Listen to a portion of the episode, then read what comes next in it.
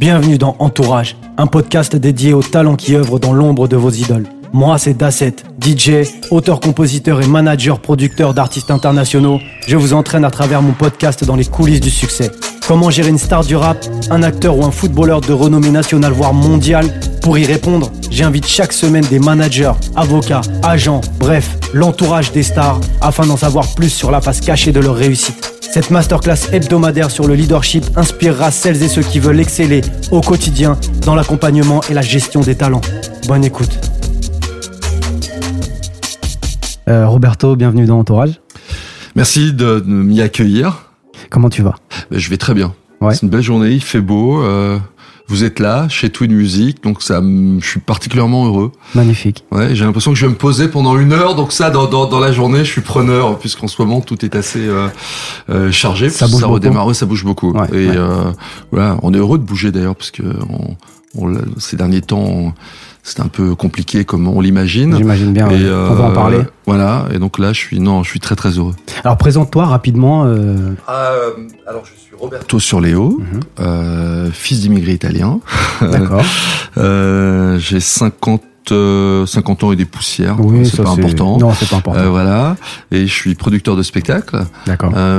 Et j'ai également euh, la chance de d'avoir un petit label, donc je produis des artistes. D'accord. Et euh, on va en parler ça aussi. Voilà. Et euh, voilà, donc je, je, vis ma passion euh, euh, qui est liée euh, très intimement à la musique au quotidien. D'accord.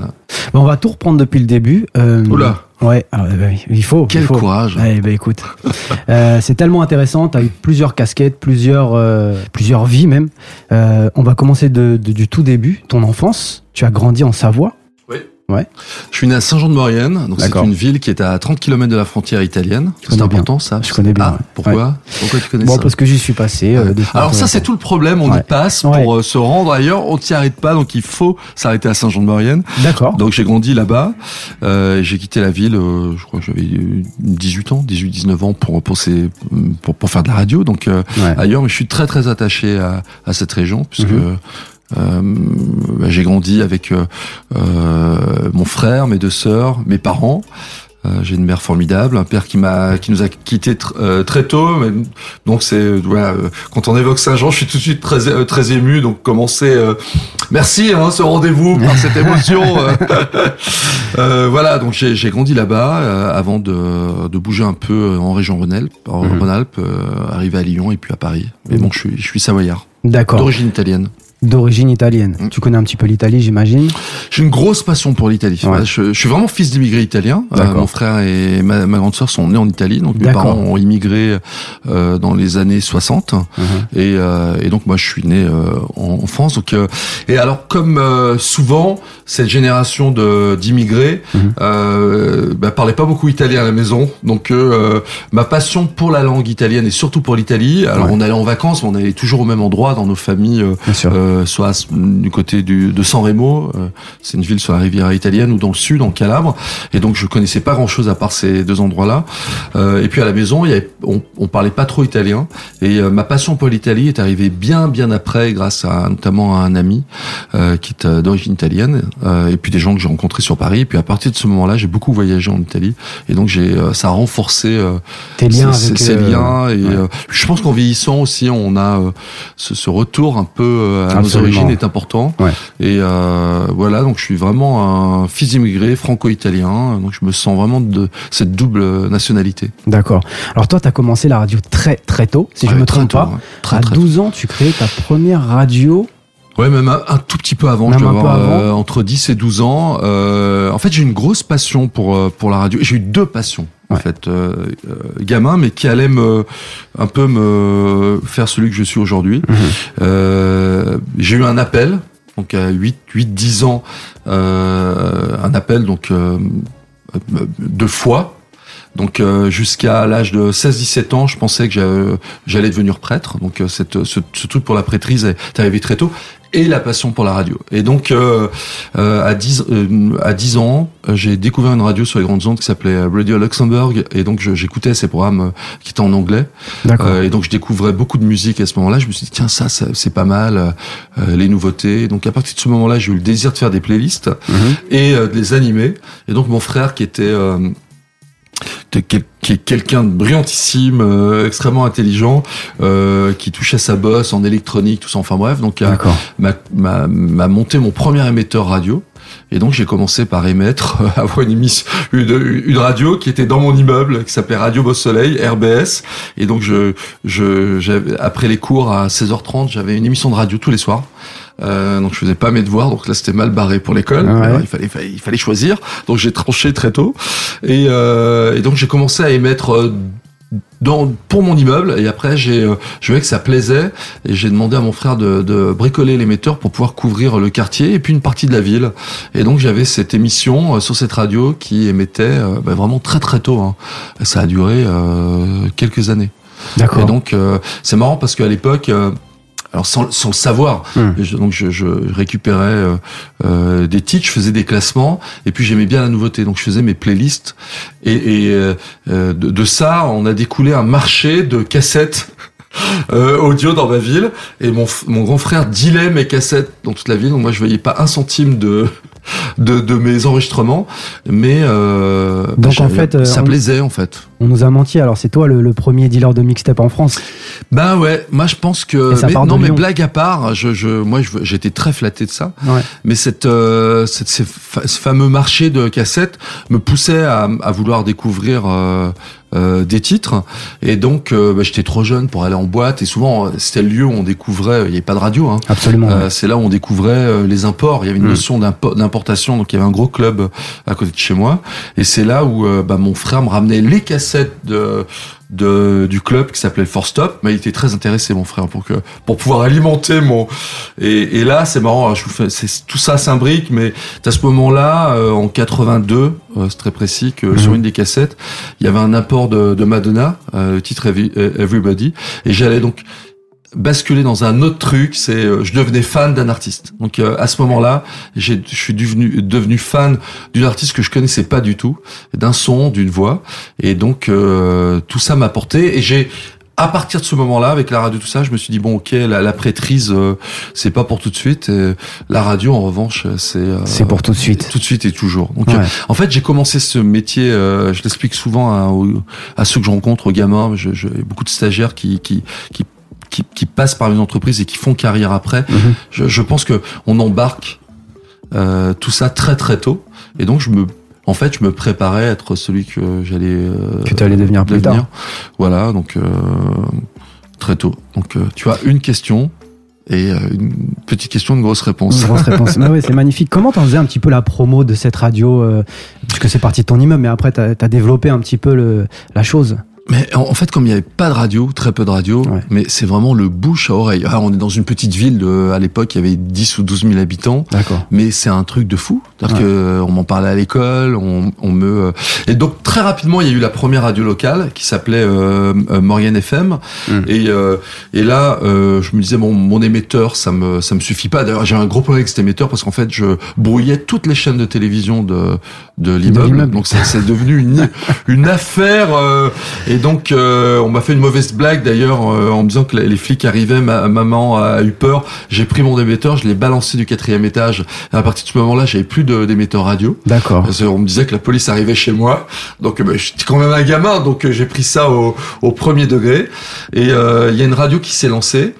Et à partir de ce moment-là, euh, bah, j'ai fait le pied de grue devant le, la radio pour pouvoir euh, en être. D'accord. En étant un peu présomptueux, hein, parce que euh, j'avais 13 ans, non mais si je suis fait pour ça, c'est incroyable. Euh, embauchez-moi, prenez-moi. Euh, et ils ont craqué euh, puisqu'ils en avaient marre de me voir à la sortie euh, des, des, même quand je le raconte ça me je quand même introverti hein, c'est c'est euh, c'est il y a longtemps que j'ai pas parlé de ça parce que je me revois au pied de l'immeuble ces vieux studios et le mec a craqué à l'époque et j'ai commencé à faire des rubriques en fin de journée et donc c'est très tôt, hein, j'avais vraiment 14 ans. Et toujours sur la nouveauté, sur la découverte de talents, sur. D'accord. Comment ça s'est venu Ça t'est venu ce drive un petit peu de de, de, de foncer, d'aller à 13 ans? Enfin, c'est très jeune. Mm. Est-ce qu'on a même la conception à 13 ans de mm. certaines choses comme euh, je vais, est-ce que ça, ce que ça implique de, de, de se présenter à une radio et de, de vouloir y travailler à une plus grande échelle, etc. Comment toi tu ça, ça t'est Bah moi c'est c'est tout simple. Alors déjà euh, bon ah, c'est un truc très très personnel mais euh, en fait euh, euh, moi j'ai perdu mon père j'avais 14 ans mmh. et je l'ai vu donc il y a deux, trois années où il était très malade tout ça enfin bref et donc j'ai basculé très rapidement de j'ai pas eu vraiment d'adolescence. J'ai basculé dans un truc très sérieux et je me suis dit je subirai pas ça, je je veux choisir le métier que je veux faire. C'est impossible pour moi de pas faire quelque chose qui me passionne et de d'arriver euh, mon père avait mon âge quand il est, il est parti de me dire euh, ok euh, on a une, une, vie incroyable parce que j'ai des parents très forts avec de belles valeurs tout ça. Enfin bref j'ai eu la notion du temps qui allait passer vite et de pas subir. Et je me suis dit très tôt que mais c'est aussi la foi hein. Donc il y a j'ai toujours beaucoup prié, euh, mes gamins sans savoir que je priais, un peu comme euh, Monsieur Jourdain du bourgeois gentilhomme. Je, j'ai tout de suite prié très tôt pour pouvoir me réaliser et demander à, à ce que je puisse avoir euh, faire le parcours que euh, j'avais vraiment envie de faire. C'est très important de, de croire en ses rêves. Moi, il y a un truc très naïf dans cette phrase qu'on a tendance à casser. Et moi, je, suis toujours très très euh, heurté quand euh, je vois euh, même les gens de mon métier ou d'autres métiers stopper quelqu'un, dire quel que soit l'âge, dire non non, faut être réaliste, tout ça. C'est impossible, ça ne marche pas comme ça. C'est hmm. que si on, en fait, le rêve c'est souvent une vision et un but à atteindre. Et donc, on faut faut faut pas débrancher quelqu'un dans ses rêves. Et donc, hmm. et moi, ça a marché pour moi. Hein. Donc, hmm. vraiment, avec il y a le parcours, je vous raconte un truc, mais euh, euh, j'ai un peu conscience de ce que j'ai fait, mais la réalité c'est que tu, tu, fais ton parcours, donc tu te dis pas tous les jours c'est incroyable, tel patron d'énergie, tout ça, hmm. ça se passe jamais comme ça. Et, et, en fait, je m'aperçois à quel point ce que j'avais vu en, à 9-10 ans, euh, c'était ce qui allait se réaliser après. Donc embarquer, avoir une vision et croire un peu à son destin, c'est important parce que c'est une béquille dans la vie, puisque de toute façon, tout va être compliqué autour. Hmm. Tout le parcours, tout, euh, les études, les accidents de la vie, les... donc s'il n'y a pas quelque chose euh, qui vous, qui qui est, qui est, qui endure dans vos cœurs, dans vos têtes, hmm. bah, c'est compliqué de se construire, de se réaliser. Donc euh, moi, c'est ta foi qui t'a vraiment drivé en fait. Mais c'est foi en moi parce que souvent c'est ça la foi. Euh, après on l'interprète. Euh, moi j'ai euh, j'ai eu tout de suite besoin de ces visages. Moi je j'ai eu alors je veux pas c'est un autre peut-être un autre podcast tout ça mais c'est vrai que le curé d'Arche Jean-Marie Vianney, le Christ, tout ça ça a été des émotions très tôt chez moi mais mais le Christ c'est lié au spectacle aussi, c'est arrivé très vite dans ma vie tout ça. Mais en revanche croire en soi ça c'est important. Et puis de toute façon, moi, Ensuite, euh, mon père partait, euh, ma mère qui ne travaillait pas a dû travailler. Euh, alors maintenant, il y a des trucs qu'on, moi, je n'osais pas. c'est même la première fois que je, je, le raconte parce que quand on, on, on, a envie de faire croire que tout est tout est facile dans un parcours, mais rien n'est facile. moi, je vois beaucoup de, de, jeunes que je recrute sur mes shows ou même en radio, hmm. en disant bon vous, c'est dingue. Ou il y a des choses qu'on me dit pas en disant il peut pas comprendre parce qu'il a de l'argent, parce que c'est pas c'est pas du tout comme ça que ça se passe. Il y a, il y a un parcours derrière. Et euh, moi, à 14 ans, euh, je faisais le ménage dans ma montée, je sortais les poubelles pour que ma mère ait 500 balles de plus par mois, tout ça. Ça, ça vous marque. Mais comme j'avais ce rêve et la radio et ma passion, tout ça, c'était pas grave. C'est hmm. vraiment, euh, c'est une, une, passion, une vision, ça vous change la vie. C'est vraiment. Et après, on, quand on croise dans la vie des gens qui ont un peu un parcours similaire, mais dans d'autres activités, euh, certains qui ont lancé leur start-up, leur, euh, euh, moi j'ai fait des rencontres grâce à mes start-up justement à New York et tout. Mais souvent il y a ça très tôt, hmm. le fait d'y croire. Ouais. Et donc tu rentres chez MFM alors, je, je, rentre sur, sur MFM, c'est marrant comme nom, parce que ça m'a suivi. il y a eu un deuxième MFM dans ma vie. Comment t'as réussi à les convaincre un peu de, de rentrer chez eux? Bah alors en fait c'est vraiment en, en, en, faisant mes rubriques. Et ensuite euh, euh, très rapidement euh, il y a un truc il y a toujours la playlist quelque part. Donc parallèlement à mes études je leur dis ok moi je vais avoir mes émissions de radio donc un peu plus construites. Et tout était assez amateur. Et là je leur ai dit écoutez on peut pas travailler comme ça. Il faut qu'on établisse qu'on prenne qu'on a, on arrête de programmer, c'est souvent le cas dans les radios euh, locales à l'époque ou les radios associatives, chacun arrivait avec ses disques, donc il n'y avait pas d'uniformité sur le sur le sur, la, radio, euh, voilà. Et en même temps, c'est une période où il y avait beaucoup de concurrence, il y avait beaucoup de radios qui arrivaient. Alors nous, on était dans une petite vallée où beaucoup de radios ne passaient pas, mais petit à petit, les radios arrivaient les unes après les autres. Et je leur disais, écoutez, j'ai euh, mon, frère, euh, donc euh, le garçon intelligent, m'avait établi bah, en fait une playlist avec des couleurs. Et donc je j'aurais dit, écoutez, là vous avez une boîte et vous avez des disques par catégorie de couleurs. Et donc ça, là, vous le passez une fois dans votre émission. Ça, euh, c'est que deux fois par jour. Ça, donc, euh, mais encore une fois, sans avoir connaissance de ce métier-là. C'était vraiment. Euh, et puis donc petit à petit, je m'apercevais que les que, que les contenus et les émissions qu'on réalisait, et notamment principalement la, la mienne, avaient une audience. Donc les standards qui explosaient. Les donc j'ai fait très longtemps ce ce parcours chez eux. Mhm. Ensuite, ça s'est mal terminé. Bon, c'est de vieux souvenirs. Euh, j'ai rencontré quelqu'un qui m'a dit que j'étais pas fait pour ce métier, donc il a voulu que je parte. Incroyable. ça, c'est c'est marrant. J'ai revu après, hein, mais vraiment catégorique, en disant faut que tu arrêtes change de. Moi, c'est le meilleur moyen de, de, de, de persévérer, c'est quand on me dit euh, tu arrêtes. Comme beaucoup de monde qui, qui, qui réussit à très forte ah échelle. Moi, c'est un moteur, euh, simplement, euh, ça me renforce mm. dans ma, ma conviction. Euh, alors, je me remets en, je remets en, en question Bien certaines choses, et je m'améliore.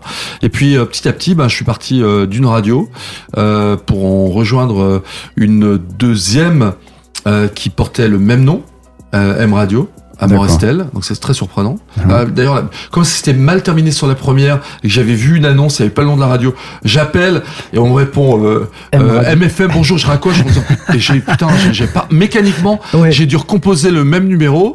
Je recompose une deuxième fois, je retombe sur, je dis oh non, ben voilà, et je fais un un entretien avec une fille qui s'appelle Julie qui dirigeait la radio, une fille incroyable. Et donc là, j'ai une deuxième euh, période chez eux. Et la radio se portait très très mal économiquement et euh, et elle est fermée. Et là, pour la première fois, j'étais, euh, je, je, pensais très sincèrement que euh, euh, que tout allait s'arrêter et que j'allais arrêter la radio, que j'allais retourner dans ma ville, travailler dans la grande usine du coin. Et là, c'est la personne qui m'accompagne, qui partage ma vie, qui m'a dit non, non, tous ces sacrifices pour ça, tu, tu vas continuer. Et il n'y a jamais de hasard. Euh, J'avais fait une, un essai comme animateur radio chez Radio Scoop. Et euh, à l'époque, le, garçon qui gère la radio euh, écoute ma maquette, me dit c'est pas bon, euh, tu parles trop, euh, t'es pas fait pour ça.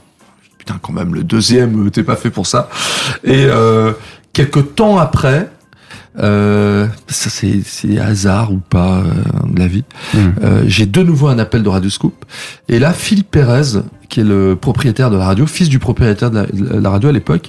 Euh, alors Radio Scoop, euh, pour c'est une grosse radio hein, euh, régionale, une des plus grosses de France, avait ses locaux à Saint-Cyr-au-Mont-d'Or, c'est sur les hauteurs de, de, de Lyon. Et un jour, alors à Saint-Cyr-au-Mont-d'Or, euh, on captait toutes les petites radios locales à 100 km à la ronde parce qu'on est vraiment sur les hauteurs. hauteur. Hmm. Et euh, Philippe, c'est une histoire vraie. Hein. Euh, donc moi j'avais fait mon essai, il m'avait pas retenu, je l'avais même pas rencontré Philippe Pérez. Philippe Pérez nettoie sa, lave sa voiture, nettoie sa voiture. C'est improbable l'histoire que je vous racontais là, mais c'est la vérité. Devant donc les, studios, il passe son aspirateur, nettoie. Et là, euh, sans faire exprès, euh, en nettoyant l'autoradio, le, le, le, le, curseur déplace la hmm. fréquence et tombe sur, sur ma radio, MFM. Et sur mon émission. Et là, il cherchait quelqu'un. Il dit, mais attends, mais c'est plutôt pas mal et tout. Et donc, il parle de moi de nouveau à ce programmateur euh, en disant, attends, mais il y a un mec qui est plutôt pas mal, du bon, tout ça. Et Philippe lui dit, non, on va quand même faire un essai, il va revenir. Hmm. Et donc, me voilà euh, reconvoqué une deuxième fois chez Radio Scoop. Alors, je me suis dit, putain, je me suis fait souffrir une fois. Il faut que je remette une dose de, euh, bon, j'y vais quand même un samedi matin. Et euh, ils avaient ce qu'on appelle la cave. C'était un studio euh, au moins un. Et donc, samedi, 8 heures, je m'en souviendrai toute ma vie. là, je commence à, à, faire ma démo. Et Philippe me dit, écoute, dans une heure, t'es à l'antenne en direct, puisque l'animateur qui, de, qui devait prendre le, le relais, euh, qui devait faire 10 heures euh, euh, midi, est bloqué sur l'autoroute. Mhm. Il arrivait de Dijon et t'es à l'antenne. Donc j'avais même pas fait la, la, fameuse démo. Et me voilà à l'antenne. Animateur. Animateur sur Scoop. Sur, euh, sur Scoop. Euh, je fais d'abord les week-ends et très rapidement, je récupère le morning. Et là, à partir de ce moment-là, bah, ça, il va y avoir une, une progression dans, dans la radio euh, jusqu'au moment où, où quelqu'un change le format de la radio. Moi, je faisais le 6h, 9h et je croyais plus du, la radio s'effondre. Et là, je, je dis au propriétaire de la radio, bah, moi, j'arrête parce que je me réveille pas à 3 heures pour voir la radio chuter. À mhm. partir de ce moment-là, on me donne une partie des programmes et ensuite la totalité des programmes de Radio Scoop qui va passer de 6 points d'audience à, à 12 ou 13 points à l'époque.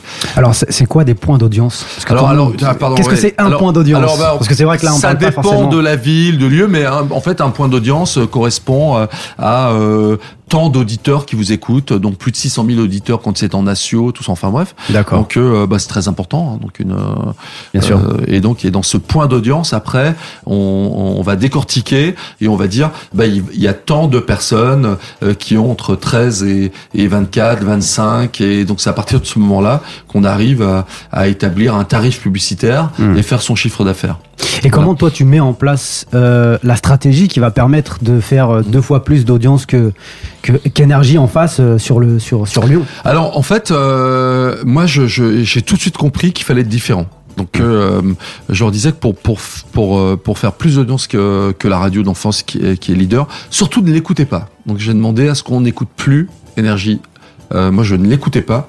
J'ai pas grandi avec énergie. C'est marrant parce que dans ma vallée, ça ne passait pas. Donc moi, j'ai découvert énergie. Je devais avoir 20 ans. Donc c'est euh, quand même. Euh, j'ai donc j'ai c'est un format que je connaissais pas. Il y avait pas. il y a pas. Il y a, y a, pas. Bien sûr. Euh, donc j'ai vraiment découvert la radio plus tard. Et moi, j'avais ce modèle de Radio Luxembourg en tête. Donc et donc la, la sur pour Radio Scoop, euh, euh, je, je, mon, mon, ce que j'ai expliqué tout de suite, c'est de dire on n'a pas les moyens euh, d'une radio, euh, d'une grosse radio nationale. Bien sûr. Ça sert à rien de mettre un morning en place avec des stars euh, qu'on ne pourra pas se payer. De toute façon, c'est des talents très compliqués à trouver. Mm. Donc on va faire autre chose. Alors ça paraît facile aujourd'hui parce que toutes les radios ont fait la même chose après. Donc c'est mm-hmm. parti vraiment de très modestement de ce qu'on a fait là-bas, puisque c'était mm. un cas d'école Radio Scoop. J'aurais dit, on va faire de l'information de proximité. On est à Lyon.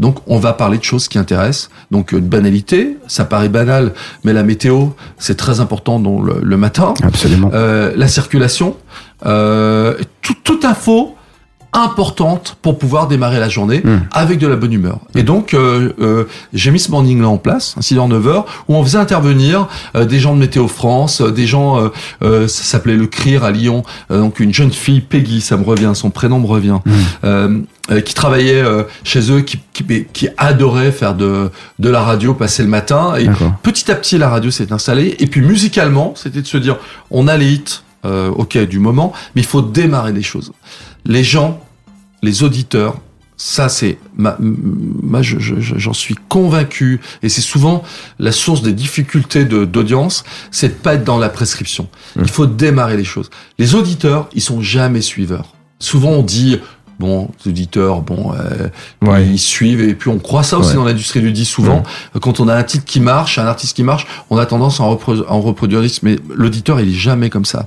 Il est capable de, de détecter euh, quelque chose de totalement différent mhm. et de le porter. Alors il faut pas qu'il y ait que ça parce qu'après on fait une radio de niche, mais euh, donc c'est une espèce de puzzle, c'est un savoir-faire la playlist. Hein. donc j'ai fait ça sur euh, Radio Scoop et d'un seul coup, plus ça c'était aussi ma grande conviction, c'est de rencontrer les auditeurs, de pouvoir permettre de toucher du doigt la marque. Euh, souvent les radios ne font pas ça. Le premier, premier budget qu'on coupe, c'est d'ailleurs l'erreur de beaucoup d'entreprises. Souvent c'est euh, quand ça marche pas, c'est la communication, la promotion, tout ça et tout. Mhm. Et c'est juste primordial. Donc moi sur Radio Scoop, j'ai modifié donc le, le 6-9, j'ai fait une, émission d'humeur et de proximité, avoir une playlist qui était un peu différente et euh, démarrer des artistes et en faire des stars sur la sur la région et euh, créer de gros gros rendez-vous euh, et donc, euh, euh, c'était le cas aussi à Énergie quand tu as, je suis arrivé à Énergie, mais c'était le cas à Lyon. Je dis non, les interviews, on va plus les faire en studio, on va les faire dans un bar rue de l'Arrêt. Euh, rue de la République. Euh, C'était le grand café négociant. On faisait déjà les interviews politiques là-bas. Et on va foutre le bordel dans la ville. Il faut que qu'il y ait des auditeurs de partout, que la route, les routes soient. Soit, ouais. Et c'était ça, ça a marché. Ah mais phénoménal. Mm. En plus, l'époque, c'est l'époque également des boys bands, et on a joué de tout ça. Et puis moi, j'ai démarré des artistes. Donc il y, a des, il y a des artistes qui ont démarré à Lyon. Alors c'était une autre époque. Euh, c'était des artistes de variété qui allaient truster le marché après. Mais euh, euh, euh, euh Eagle Eye Cherry, Isabelle Boulet, Fiori, euh, Lara Fabian, tous ces artistes-là plus d'autres mm-hmm. ont démarré par Radioscope à Lyon. Et il y a des artistes euh, deux, trois, dont un dont le nom me revient, qui s'appelle Arnaud Elias. C'était Patrick Bruel à Lyon. Donc, il, il crée l'émeute quand il arrivait là-bas, mais comme c'était pas diffusé sur les radios nationaux, et quand il arrivait à Paris, c'était plus personne. Mais on en avait fait une star euh, à Lyon. Donc, en fait, euh, euh, avoir une dimension euh, qui fait rêver sa marque, c'est très important, mais un rêve accessible. Donc moi, mm. c'est un peu ce que ce que ensuite j'ai fait à Énergie j'ai fait à Virgin, et ça, ça marche à tous les coups. Ouais. Donc déjà, on sent que tu es un petit peu dans la découverte. Déjà, tu étais dans la découverte de morceaux pour les mm. playlists, et ensuite tu passes à la découverte de, de talents, de, de, de, stars par la suite. Euh, L'impact, tu, tu, parles beaucoup de Radio Luxembourg. Mm. Euh, dans ton format, comment euh, Radio Luxembourg a un petit peu façonné toi, ce que tu faisais en, radio euh En fait, euh, ce que j'ai compris avec cette radio-là à l'époque, c'est vraiment une radio extraordinaire, c'est que un programme, c'est un tout. Mmh. quand moi, ce que j'aime, ce que dont tu parlais là, c'est de la, ce qu'on appelle de la direction artistique. Mmh. C'est-à-dire que d'avoir une vision artistique de sa radio, c'est très important.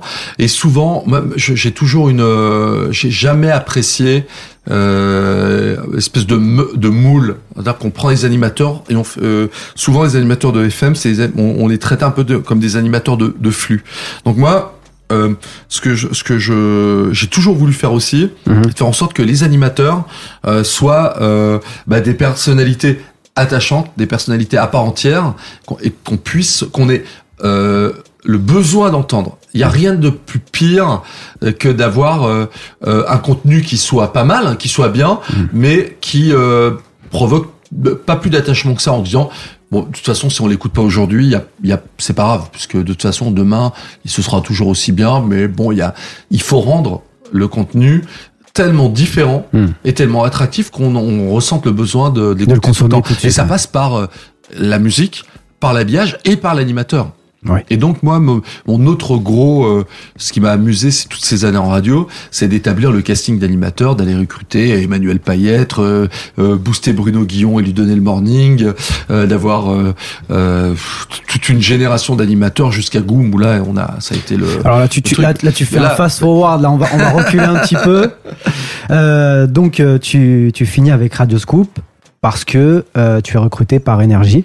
Ouais, ça Alors comment ça se passe? Ça c'est un, une autre histoire euh, de fou. Alors, moi j'étais pas demandeur, j'ai pas j'ai pas appelé énergie. J'étais très très heureux euh, à Lyon en fait mmh. euh, pour plein de raisons. J'ai toujours eu besoin euh, mon moteur dans, dans euh, dans la vie, c'est d'être, euh, c'est euh, pour que je sois heureux, il faut que c'est pas que le, comme le travail étant pas un travail pour moi, c'est une composante importante de de ma vie. Mhm. il, y a une, il, y a un équilibre. Donc il y a ma famille, les miens, mes amis. Donc à Lyon, j'avais coché toutes ces cases là. Donc j'étais vraiment très heureux. J'adore la famille Pérez qui m'a accueilli là-bas. Alors c'est bien que tu parles de ça. On va faire une petite parenthèse sur mm. ton entourage à mm. cette période où mm. tu fais le switch entre, entre et énergie. Mmh. Qui t'entoure De qui tu es entouré La femme, autant au niveau euh, personnel que mmh. professionnel? Bah là, euh, bah, personnel, euh, bah, c'est mes amis de toujours. Donc moi je suis avec la même personne depuis 35 ans dans ma vie. Félicitations. donc ouais, merci. donc voilà et et là-bas plus précisément, c'est le lien que j'avais avec euh, la famille Pérez. Je suis très ému en parlant d'eux parce que j'ai j'ai un amour et un affect pour euh, Daniel Pérez, pour Patricia Pérez qui est sa femme, mhm. euh, qui, est, qui a été extraordinaire avec moi, et pour Philippe Pérez avec qui je travaille beaucoup aujourd'hui, que je retrouve maintenant. C'était une famille. et puis c'est d'autant plus important que euh, ils m'ont ils m'ont fait confiance, ils sont ils sont ils sont appuyés sur moi pour cette partie-là. Mais c'est plus fort que moi dans ma vie personnelle, dans ma famille, tout ça. Les gens euh, aiment bien. Euh, bah, j'aime bien qu'on s'appuie sur moi. Alors qui, euh, qui, est la famille Pérez? Est-ce que tu peux nous dire qui est la famille Alors Daniel Pérez, c'est un je, je, te le dis avec un sourire, c'est un personnage totalement atypique. Mhm. Il a une, une il vient il a une grosse société d'assurance et dans les années 80 au tout début quand il y a eu les radios euh, euh, privées mhm. il s'est lancé dans cette aventure là et donc euh, c'est ça cette, la, la, famille Pérez c'est une famille de passionnés mhm. et il a monté euh, une radio qui est totalement incroyable et en fait ce Radio Scoop euh, déjà dans la vision de Daniel Pérez c'est une radio qui brillait, radio de star. C'est vraiment, euh, il embarquait ça. Quand je pense que même au début, quand il y avait rien, il la voyait déjà comme. Euh, On revient à la vision dont tu parlais toujours, en fait. Il avait ça, euh, Daniel. Et euh, et euh, et c'est plus c'était un passionné. Et l'autre, ce que ce que Daniel, la grande force de Daniel et de Patricia, c'est que en face du programme, il y a business. Et donc, euh, euh, ce qu'ils m'ont laissé faire, ce que j'ai appris avec eux, c'est d'aller pitcher et aller vendre auprès des régies. C'est un tout en fait. Donc, euh, euh, euh, ce, qui, ce, qui était, ce qui était important, ce qui était important, pardon, c'était de d'être de, en contact pour moi d'entrepreneurs. Moi, j'ai vu des entrepreneurs fous. C'est vraiment. Euh, c'est quoi pitcher euh, auprès des, des régies? Qu'est-ce que ça veut dire? En fait, souvent, bah, Daniel me disait, ok, tu veux faire ces concerts privés? Euh, sur une sur des péniches, dans des salles, tout ça. Enfin bref, mhm. il faut de l'argent. J'ai pas d'argent, très peu d'argent à te donner. il va falloir que tu ailles euh, trouver des sponsors. Donc tu vas aller raconter ce que tu veux faire. Et si tu les fais rêver, ils vont venir. Donc je lui dis ok, euh, chiche, euh, j'y vais. Et ça a marché comme ça. Donc j'ai, on a, on a, on a trouvé les sponsors qui ont financé nos projets. Et puis petit à petit, bah, ça se transforme. Mhm. Et indirectement, moi, c'était ces clés économiques que j'avais pas, mais très rapidement. Euh, chez Scoop aussi, j'ai embarqué quelque chose de très important dans mon métier d'homme de radio. C'était que euh, le, le, spot publicitaire devait devait pas être 100% du chiffre d'affaires de l'entreprise. Mmh. Ça, c'était très important. Mais avant que ce soit la réalité pour toutes nos boîtes de com, euh, de, de, tous nos médias, mmh. euh, trop longtemps, et c'est ce qui leur a causé des problèmes dans la mutation, c'est que euh, le chiffre d'affaires des radios et des télés ou de la presse. A été défini par le 100% du taux de remplissage des spots. Le problème c'est que quand vos, parce en fait il n'y a jamais eu de problème de remplissage des radios. Les, les, les écrans sont pleins, mais quand vous avez atteint ce plafond, c'est quoi la suite? Et puis euh, donc euh, et je trouvais ça un peu dommage d'utiliser une marque aussi forte euh, pour pas l'exposer ailleurs et générer d'autres chiffres d'affaires. Donc euh, très rapidement euh, chez Scoop, bah, on a on, a eu un, des un chiffre d'affaires euh, qui était sur les, tout ce qui était dérivé. Euh, qui partait de la marque de radio, mais qui était donc du produit dérivé. Et donc ça, ça a compté très rapidement dans l'économie de la radio. Et Scoop était une des premières radios en France à avoir ça. Vous faisiez quoi comme produit dérivé? Des t-shirts, euh, des tasses C'est tout produit. C'est quand je dis produit, c'est la diversification en, en tout et pour tout. Donc ça va du produit dérivé tel que tu le racontes là, mhm. mais c'est la vente et, la vente d'événements privés. Oh, d'accord. Donc euh, la marque, elle a un prix, une valeur. Donc vous la voulez pour votre événement, ça vaut tant. Là où on la donnait, où on la considérait pas. D'accord. Donc euh, et ça, ça a été important parce que j'ai pu euh, l'embarquer après chez euh, chez Radio Scoop, euh, chez euh, Énergie, où il y avait très peu d'événements sur le terrain. Donc mhm. là, j'ai eu le même débat en disant non, il faut qu'il y ait un partenaire. Et alors, je saute une étape, mais j'étais le premier à accepter une banque comme sponsor euh, d'un de nos événements. Tous mes prédécesseurs à Énergie avaient refusé euh, euh, les banques. Et la banque, en l'occurrence, c'était le Crédit Mutuel. C'est tout leur début d'histoire autour de la musique. Bah, ça a commencé sur Énergie sur un de nos événements. Et simplement parce qu'un jour quand j'ai vu la régie d'ailleurs ils n'osaient pas venir me le demander puisque à l'époque l'antenne avait euh, le loisir de refuser une marque. Aujourd'hui euh, on tuerait pour avoir n'importe quelle marque. et là quand ils sont venus me voir je dis moi je dis ok je veux simplement pas qu'on oblige nos artistes à avoir un, un autocollant sur le front ou un t-shirt Crédit Mutuel tout ça et tout. et euh, à l'époque ils avaient compris ça et puis on connaît la suite de l'histoire pour eux ton frère est devenu quoi tout ce temps? Parce que c'est lui qui a aidé à initier tout ça, en vrai. C'est lui qui t'a aidé à te lancer euh, et ensuite à te développer mm. un peu plus. Qu'est-ce qu'il est devenu Alors après, mon frère, bah, lui, il a continué. J'ai un frère qui était qui a un gros, euh, qui est un gros matheux et euh, qui, adore le, la, physique et les maths. Hein. Pour moi, c'était un extraterrestre. C'était vraiment deux.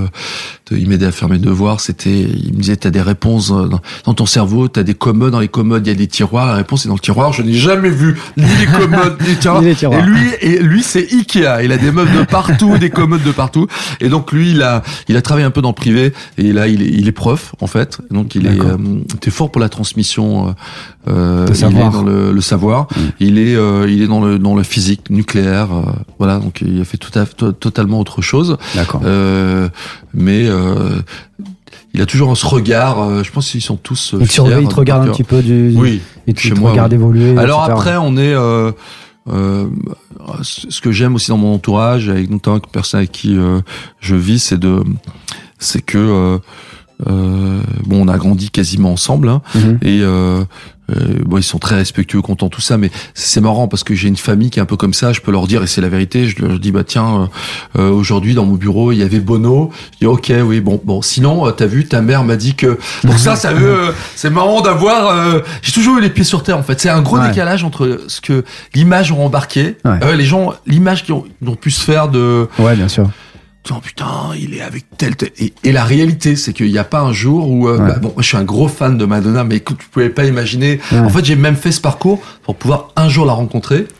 Et euh, alors j'ai sauté beaucoup d'étapes, mais dans la réalisation de ses rêves, c'est très important. Donc je, je produis Robin des Bois, et qui est venu répéter avec nous pendant deux jours au Palais des Congrès, Madonna, qui était avec avec moi. C'est un rêve, c'est un, c'est un rêve de on dingue. Va, on va complètement parler. Et quand je raconte ça chez moi, on dit ouais. Sinon, euh, est-ce que t'as acheté le truc euh?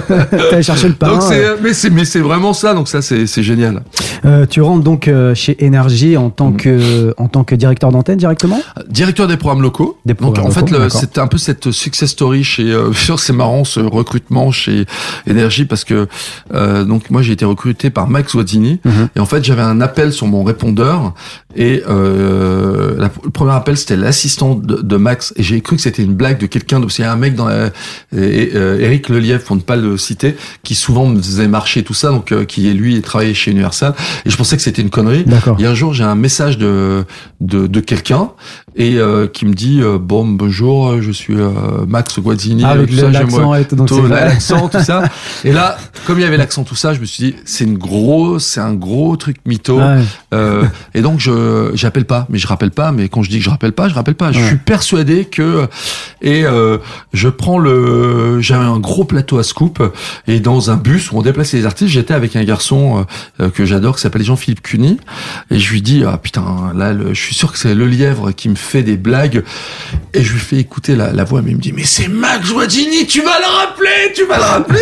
Et donc j'ai failli passer à côté euh, donc je rappelle le bureau de Max Guadini et là je fais un premier rendez-vous et un et, un deuxième et je décide de pas y aller D'accord. Vraiment heureux euh, là où j'étais. Ouais.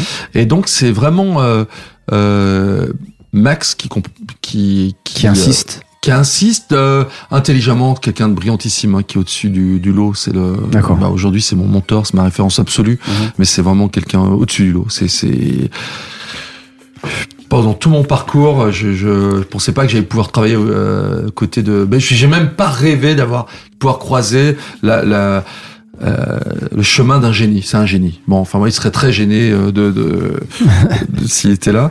Et donc, euh, et en fait, pour tout vous dire, trois semaines avant le, des souvenirs qui remontent, mhm. trois semaines ou un mois avant le le l'entretien euh, définitif avec euh, Max Odini, je fais une interview d'Orlando à Lyon pour Radio Scoop. Et Orlando et le et, et Max Wazini, tout ça, c'est une petite famille parisienne. Donc Orlando qui est le frère de Dalida. Le frère de Dalida pour euh, voilà. Et Orlando euh, euh, connaît Max depuis euh, toujours, puisque Max a travaillé pour euh, pour Dalida. C'est leur famille, c'est la famille. Mhm. Et donc je fais une interview. Alors je faisais plus d'antenne moi, mais j'étais moi j'ai dans ma famille italienne. Euh, euh, et notamment mon père, tout le monde écoutait et adorait Dalida. C'est vraiment, j'ai grandi en écoutant Dalida. Moi, j'écoutais Dalida. C'est un peu cliché, hein, mais euh, ses origines italiennes, tout ça. Enfin bref, on a vraiment euh, quelque chose qui euh, nous reliait à elle. Donc là, je, je, moi qui me faisais plus d'antenne, je dis non, je fais l'interview d'Orlando. Je fais cette interview et je pose des questions. Je vois Orlando ému, aux larmes sur des questions où je suis très touché. Euh, donc ça, c'est pas une rencontre par hasard. Hein. Mmh. Et donc trois semaines après, j'arrive euh, chez Énergie et euh, j'arrive dans le, le bureau de Max. Max n'était pas dans son bureau. et j'ai face à moi, face au mur, un énorme disque de diamant de Dalida. Et je sais pas pourquoi, je me l'explique pas. En voyant ça, je me suis dit, ok, je vais travailler à énergie. En fait, j'ai tout ce que cette interview de euh, comme un signe et ce même jour d'ailleurs c'est très bizarre hein, je, je ça ça m'est revenu la semaine dernière en parlant à un chauffeur de taxi euh, euh, je monte dans un taxi. Moi, je, je, prenais très peu de taxi puisque j'habitais pas Paris. Il y a Lyon, j'en prenais moins à l'époque. Mhm. Je monte dans un taxi. Je lui racontais que j'allais faire une, un entretien euh, à Énergie. Euh, je lui parlais de ma passion, tout ça. Il me laisse devant Énergie. Il me dit vous savez que vous allez être embauché là-bas Je dis bah oui, bah, je sais pas si je vais y aller. Vous êtes embauché Il me dit j'ai eu dans mon taxi euh, Arthur et euh, Nagui le, leur jour, le jour de leur entretien aussi. quelques années avant, indépendamment. Quand même bizarre hein, tout ça. Donc il m'a un peu conditionné. D'accord. Je suis arrivé à Énergie en disant putain merde, peut-être qu'après Arthur et Nagui, euh, jamais 203. Donc, comme quoi c'est euh, donc j'aurais dû laisser un numéro à ce mec-là pour lui dire, vous savez. Euh, et en arrivant, il y avait ce, ce cette présence un peu de, de Dalida. Et c'est marrant parce que Orlando, qui est devenu un ami après, m'a raconté que euh, euh, après le l'interview, il a croisé Max et tout ça en disant tiens j'ai vu quelqu'un euh, euh, chez Scoop qui donc ça a contribué au fait de vouloir me recevoir euh, euh là et c'est je crois que c'est Pascal Nec qui a donné mon mon numéro et mon contact en disant je le connais pas mais il y a un mec à Lyon qui démarre des titres avant tout le monde qui démarre des artistes qui était chez Universal déjà qui était pas trop Universal. Euh, mes équipes me remontent son nom tu devrais rencontrer. Max m'avait rencontré à l'époque pour s'occuper de me proposer la programmation de Chéri FM ce qui m'intéressait pas du tout d'accord et euh, et là, ils m'ont proposé ce, ce, poste de directeur des programmes locaux. Ensuite, au départ de trois mois après présence dans l'entreprise, Coé quittait euh, euh, Énergie. Euh, et là, je me retrouvais directeur d'antenne. Et quelques semaines, quelques mois après, directeur des programmes. Et un an et demi après, Max quittait euh. Alors, la, la, différence entre directeur des programmes et euh, directeur d'antenne? Alors directeur d'antenne, c'est vraiment euh, euh, les animateurs, euh, l'habillage, ce contenu-là, tout sauf la musique. D'accord. C'est très compliqué pour moi d'ailleurs au début parce que je ouais, parce que toi tu es très musique ouais j'étais même pas dans le comité d'écoute tout ça donc euh, donc bon bah la radio elle tournait puisqu'il y avait Max et son oreille incroyable et puis mm. Michael Magnin que j'adorais aussi à l'époque mm-hmm. mais tout de suite après donc quand euh, Michael est parti donc là je me suis retrouvé directeur des programmes donc là vous avez la musique en plus. Et j'ai commencé à passer ces, ces moments, euh, euh, ces longs moments avec Max, à travailler sur la prog, sur la radio et tout ça. Et ça, a été incroyable parce que j'avais un mix de, euh, j'avais Max, propriétaire du Stade Français, euh, qui me parlait du Stade Français.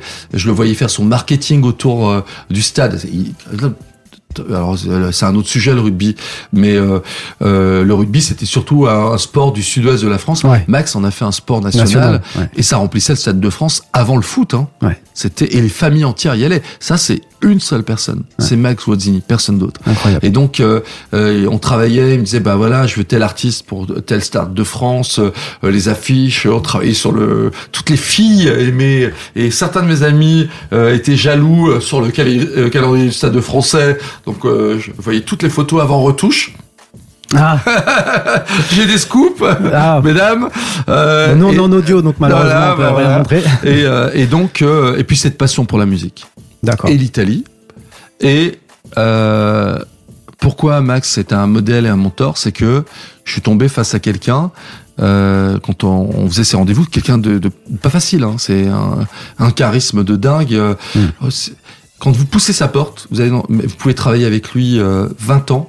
Vous avez un espèce de haut le cœur parce qu'il a un charisme. Euh, incroyable. J'ai, même les artistes, les gros artistes que j'ai vus côtoyer tout ça, j'ai rarement vu quelqu'un avec un charisme euh, et tout est juste. Et ce qui était, ce qui me mettait de temps en temps, je quittais son bureau dans un état de de colère mais contre moi-même. Il va tout le temps voir le détail qui va mm. faire toute la différence. Mm. Le détail, le détail. Truc mais je putain pourquoi j'ai pas pensé à ça mais il a raison. Oh merde pourquoi j'ai laissé passer ça il a raison. Et euh, et petit à petit, on a aussi euh, bah, parlé d'autres choses et de religion et la foi. Il hmm. était donc euh, lui-même euh, porté par ça. On avait des, des parcours euh, un, différents et similaires en même temps. Et donc, euh, En fait, moi, j'ai pas eu énergie comme. Euh, euh, c'est marrant quand je parle d'énergie.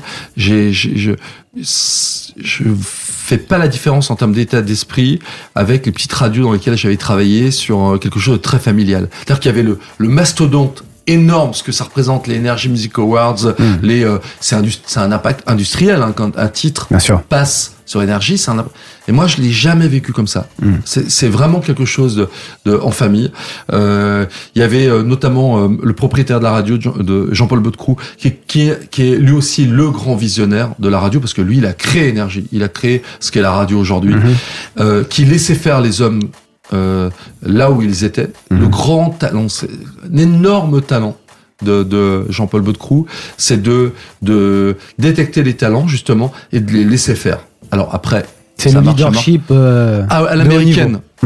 C'est, euh, on crée pas un groupe comme ça. Euh, Bien sûr. Ils sont rares. Je pense qu'en Europe, Jean-Paul Baudecroux, il doit y en avoir euh, deux ou trois hein, équivalents en radio.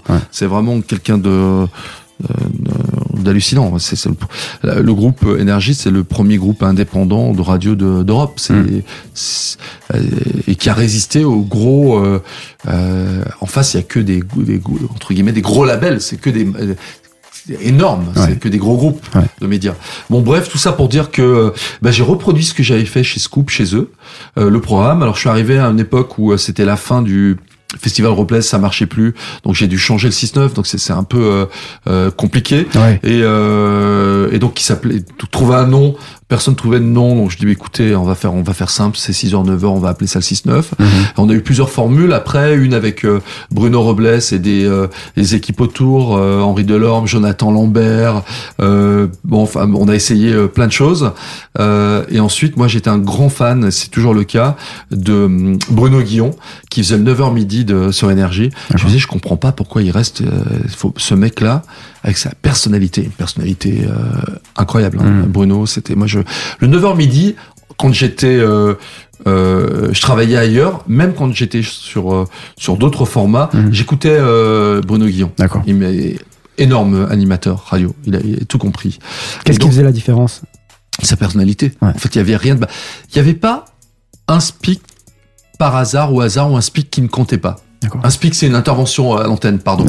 Et, euh, et en fait, euh, et après, en travaillant avec lui, j'ai vu à quel point c'était un, un, bosseur. Et quand il loupait une intervention, ça pouvait le rendre malade toute la journée. Hein. Il était, il pensait à ça. Il avait fait une émission énorme sur une bafouille ça le rendait malade. C'est donc euh, vraiment, il y a, toute façon, il n'y a pas de hasard dans les dans les parcours. Hein. Tous les grands, euh, Coé, euh, Marc-Olivier Fogiel, tous ceux que vous avez là, mm. qui sont euh, Nagui, Cyril, Hanouna, Manu Payette, Camille Combal, talent monstrueux, mm. extraordinaire. Il n'y a pas de hasard. Il n'y a mm. jamais de hasard. C'est vraiment des bosseurs. Et donc, j'ai retouché le 6-9 et puis on a trouvé une vitesse de croisière. Et puis, j'ai développé tous les gros événements, l'énergie Music Tour qui existe toujours aujourd'hui, les événements sur le terrain. Ça, ça, on va on va en parler après, Donc toujours cette proximité et démarrer des choses. Des gros, des titres, des marques. Euh, et avant d'être des marques, bah faut commencer petit. Hmm. Donc euh, c'est aussi souvent le problème en radio. Euh, c'est de travailler que les artistes qui sont déjà connus hmm. et on construit rien. Donc il hmm. faut développer ses propres marques. Et donc j'ai adoré faire ça chez, chez Énergie. Et justement, tu parles des artistes, donc on va faire un, un petit euh, retour en arrière. Euh, tu, tu m'as dit que Pascal Nègre avait fait savoir que ses équipes lui faisaient remonter ton nom. Euh, toi, tu avais quelle relation à l'époque avec les, les, maisons de disques et comment t'as fait un petit peu, euh, comment tu t'es fait connaître dans, dans, dans, les maisons de disques euh, à l'époque de Radio Scoop hein bah moi j'ai alors ça a commencé plus tôt que ça, ça puisque quand j'étais dans les radios locales, j'avais déjà les maisons de disques bah pour avoir des disques qu'on a une petite radio locale pour pouvoir avoir toutes les nouveautés, être référencées dans les fichiers. Mhm. Et ça joue quel humain. En fait, parce que vous avez en face des passionnés, mais vous avez surtout des attachés promo. Mhm. Euh, leur but, c'est de faire rentrer des titres. Donc, euh, moi, ce que j'aimais euh, faire quand j'étais sur mes petites radios locales, c'est de, leur dire, bah, vous avez un laboratoire incroyable. C'est que j'ai tout de suite, j'inversais un peu le truc parce qu'au début, on, on me prenait pas au téléphone, hein, en me disant, mais non, vous pouvez pas rentrer dans le panel des... Par rapport à la taille de la radio Impossible tout ça. Et petit à petit, euh, j'ai ce que je suis euh, dont je suis intimement convaincu, je dis mais euh, ce que vous appelez une, niche, mais de, une niche, ça représente quand même des gens. Hmm. Et après, quand euh, d'un seul coup vous arrivez à convaincre le 100% de votre niche, bah ça commence à devenir quelque chose de sérieux. Donc il faut bien tester, vous devez bien avoir un, un laboratoire. Et donc il me il m'utilisait un peu comme un laboratoire et petit à petit, toutes les radios dans lesquelles j'étais étaient référencées. Donc on recevait euh, vous avez toutes les grosses radios locales et régionales mhm. et nationales et la toute petite radio qui recevait, qui avait les mêmes OP, les interviews, tout ça. En fait, à la fin, euh, moi, je les voyais. Euh, je, quand je raccrochais, je rigolais. Ça, ça me faisait rire en me disant putain, mais quand même, on revient de loin. Euh, ils se battaient pour que ce soit en playlist chez nous, mais comme si j'étais énergie alors qu'on on, on, avait des bassins de 50 000 auditeurs, alors qu'on devait faire euh, 1000 auditeurs par jour.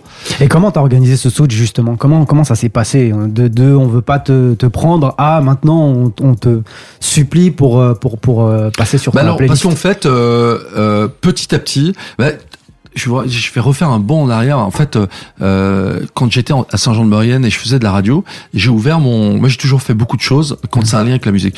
J'ai ouvert euh, euh, euh, mon, mon, propre magasin de disques. J'avais 18 ans. Et, à Lyon euh, Pardon à Lyon Non, à Saint-Jean-de-Maurienne, petite ville. Ah, il y avait euh, quasiment plus de magasins de, de disques. Et il s'est passé un, un truc, euh, euh, s'appelait Musical. Ah, bon, un magasin qui a cartonné. Alors, on avait euh, on avait confondu chiffre d'affaires et bénéfices, donc euh, ah. on était habillés en diesel toute la journée, mais on savait pas que ce qui était dans la caisse, c'était aussi pour payer les impôts, les fournisseurs et tout. D'accord. Mais le choix de nos titres. Moi, je faisais des kilomètres pour aller trouver des imports. À la fin, dans cette ville de 10 000 habitants, euh, notre magasin Musical était devenu le fournisseur de toutes les discothèques de Chambéry, Lyon, tout ça, les DJ. Alors que tous les DJ des stations, il y a quand même autour de la Maurienne, il y a 42 stations de ski, tout ça, enfin bref, allaient à Lyon acheter les disques. Ouais. À la fin, ça s'est inversé. Ils venaient en Maurienne acheter les...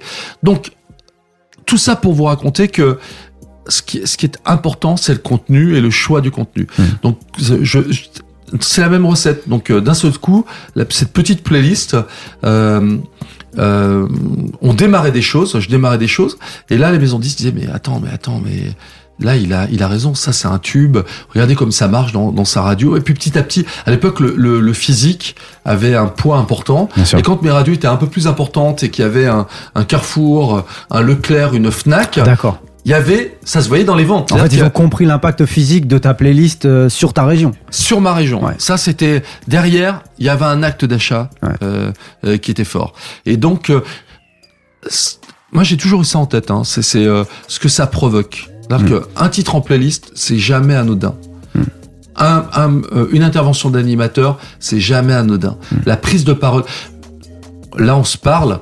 Euh, mais même si demain il y a qu'une personne qui écoute deux personnes, trois personnes, bah il y a donc des gens qui vont peut-être comprendre comment ça fonctionne, ou peut-être qu'il y a un, un, un fan de radio qui va euh, qui va vouloir se lancer. Il y a Mais c'est le but. donc c'est le but. c'est le but, Voilà. absolument. Et il faut jamais oublier ça. C'est-à-dire Ouais. que c'est jamais anodin. Quand Ouais. on prend la parole, c'est une chance absolue. Donc Absolument. moi, la prise de parole, pas que parler, c'est-à-dire euh, avoir une audience en fait, c'est une chance. Mm. C'est une chance. Et donc il y a il y a pas de petites audiences, ça n'existe pas. Il y a une audience. Ouais. Et donc faut la traiter de la même façon. Et puis c'est le même principe que n'importe quelle startup. On commence toujours par une niche et ensuite on développe la niche. C'est un concept qui a évolué et qui maintenant est accepté, voire euh, euh, obligatoire. Mm. Mais c'est vrai qu'à l'époque c'était peut-être pas quelque chose qui était. euh, Bah non, mais aujourd'hui c'est euh, le marketing, c'est ça. c'est ça. Mais à l'époque c'était c'était pas ça. Ouais. Donc, euh, Et au niveau et au niveau de la programmation, toi tu dis une bonne pro- programmation euh, suit les, le- le- les coups de cœur du public, mais euh, tu considères que les lois du quota euh, et des plafonnements ont un peu fait de ma- du mal à l'industrie? Bah oui, parce qu'en fait, euh, alors du, du mal et du bien. Ouais. Ce qui est ce qui est pas génial, c'est quand les gens n'arrivent pas à s'organiser et euh, être contraints, c'est pas génial. Donc euh, moi, le- la, la contrainte, c'est c'est pas euh, le fait de se dire euh, aujourd'hui, à moi, la, sur mes dernières ça me rendait dingue. hein. C'est-à-dire que j'ai j'ai même du mal à parler avec mes programmateurs. Je dis, vous faites pas de mathématiques, mais en sachant que c'est sont des mathématiques. Bien sûr. C'est-à-dire que euh, plafonner les rotations de titres français, tout ça, je sais pas s'il faut expliquer tout ça, si, mais si, mais tu peux, mais, bien euh, sûr, c'est important. c'est un truc de fou. En même temps, et en même temps, ça va être très euh, très politique. Ouais. Euh, bah ça pousse aussi à, à aller découvrir des talents, tout ça. Mais ce qui est totalement débile, c'est le plafonnement. Ouais. Euh, pla- plafonner les les rotations sur un média radio, c'est donc le, plafonnement, c'est limiter le nombre de fois que, mm. Alors, en fait, tu peux le, jouer plus si tu veux, mais il comptera plus dans tes à partir d'un certain nombre de rotations, il compte plus dans tes quotas. Alors en gros, qu'est-ce que c'est les quotas? Alors en fait, alors il y a des conventions par radio, mais une radio mm. s'engage à exposer tant de de titres français, mm-hmm. d'œuvres francophones. C'est quoi le pourcentage? Tu le connais à ah, le, départ, c'était 40%, de français, 60% de euh, d'internationaux. Et puis après, chaque radio euh, peut aménager ses quotas. Euh, Energy ou Virgin, c'était 35% de francophones et dedans euh, un certain pourcentage de nouveaux talents. D'accord. En gros, dans tes 35%, tu dois avoir de nouveaux talents. Et maintenant, tu as en plus une notion de rotation. Mais euh, moi j'expliquais, mais ça, ça, me rendait dingue hein, quand je faisais toutes les réunions avec euh, euh les institutions, les maisons de disques, euh, euh et les autres. En fait, avant de devenir un titre euh, connu, c'est un titre inconnu. Donc il faut le diffuser pour, pour pouvoir l'identifier. Bien sûr. Et en fait, ce qu'on appelle le taux d'inconnu, quand les gens commencent à, à, à identifier un titre, ben, il faut pouvoir l'exposer. Mais quand on dit qu'on écoute, euh, je sais pas, énergie 90 euh, minutes par jour, mmh. mais c'est pas 90 minutes d'affilée, mmh. c'est 15 minutes le matin, beaucoup mais peu de temps, mhm. puisque le matin c'est le morning, euh, donc le, le, je voulais dire que c'est le prime time, mhm. euh, donc il y a beaucoup de gens, mais qui écoutent peu de temps. Mhm. Après, alors c'est un peu moins vrai à Paris, mais en région on rentre entre, entre midi et deux, et après tu as le drive à partir de 16 heures où les gens écoutent. Donc si tu veux euh, que ton titre soit identifié, tu dois le jouer un peu partout, en sachant que tu joues pas le matin de nouveautés, puisque entre 6h et 9h, ça parle beaucoup. Donc c'est, euh, t'as peu de, peu de musique. Mm. Et que si tu veux pas plomber des audiences, bah, tu mets pas de la nouveauté. Tu mets mm. les gros tubes du moment, parce que les gens veulent pouvoir chanter, danser, euh, être de bonne humeur dès de le bonne humeur, et puis avoir, être dans un environnement qu'ils connaissent. Connaissent, ouais.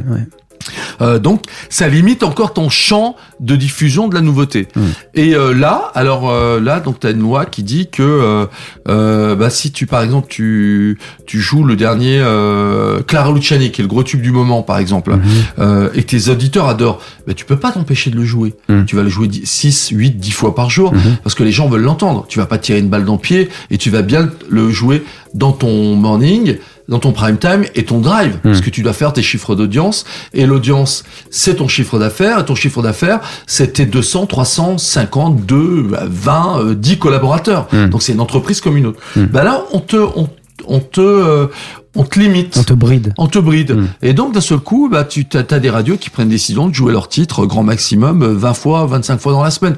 Mais donc, tu les, les identifies jamais. Et donc, tu peux pas faire d'audience c'est mécanique. Donc il faut aider euh, les radios parce que in fine, euh, euh, la radio, c'est un média qui se porte bien, quoi qu'on a dise, même s'il subit des crises. Euh, il y a le, la crise sanitaire, tout ça, le numérique, le digital, mais c'est le média qui a résisté. On met la, presse, la télé. Encore aujourd'hui oh Oui. De toute façon, on va en parler après, parce qu'on on parlera de Goom, etc. c'est énorme, la radio. C'est mhm. vraiment... Il y a un âge d'or sur l'audio qui est là, qui est juste énorme. D'accord. Et, euh, et donc... Euh, euh, donc, il faut que les gens se parlent. C'est euh, voilà. Et après, il y a de l'autre côté, il faut pas non plus avoir des playlists où on joue toujours les mêmes artistes tout le temps. il y a déjà, c'est toujours si c'est le même gâteau en radio, donc chez les, les streamers, donc sur le live, hmm. c'est pas c'est pas faire non plus. Donc c'est un équilibre. Hmm. Et moi, je crois beaucoup à la discussion. C'est-à-dire? Parler, se parler, se parler de toute façon, on est, on a un gros souci, euh, euh, un, souci dans notre société, dans nos sociétés, dans la société, c'est le manque de, c'est le fait de, on se parle plus, on se parle pas, on est les uns contre les autres. Entre les acteurs de, entre euh, les humains déjà, les, Français, c'est le cas dans plein de pays. D'accord. Et les mêmes Français qui ne se parlent plus sur plein de sujets, bah les, ces mêmes Français-là sont dans d'autres entreprises et dans ces entreprises, ils rencontrent des autres Français à qui ne parlent pas non plus. Donc ça fait des gens qui ne se parlent plus donc euh, aujourd'hui, je pense que euh, il y a plein de choses qui font la force de la France, c'est d'être différent. Donc on a une chance absolue dans ce pays où on a des talents fous. Mhm. Donc euh, alors qu'on pousse à se mettre chacun dans des euh, pour le coup on retrouve les les tiroirs dont je parlais tout à l'heure. Hein. Mhm. ça c'est terrible ce qui est en train de se passer et ça se ressent dans la vie de l'entreprise. Donc ça, ça, donne moins de créativité, moins de, on n'imaginerait pas aucun paysage ben, culturel ou musical sans une telle diversité. C'est une diversité française en mmh. musique, elle est, elle est énorme, énorme. Mmh. Radiophonique, elle est énorme. Il n'y a pas une ville comme Paris avec dans le monde avec autant de radios. Ça, les gens ne savent pas. Il y a des radios différentes latina, on a du jazz, on a la musique latine, on a euh, euh, des radios euh, religieuses, on a de la radio d'information, on a, il y a pas. Et c'est le reflet dans sa mode, dans ses rues, hmm. dans sa nourriture, dans et dans ses radios. Hmm. Il y a, c'est une, ville extraordinaire. Hein. Ouais. En 2003, tu t'adonnes à quelque chose de nouveau? Tu rentres à la télé? J'ai peur. ah pardon, non.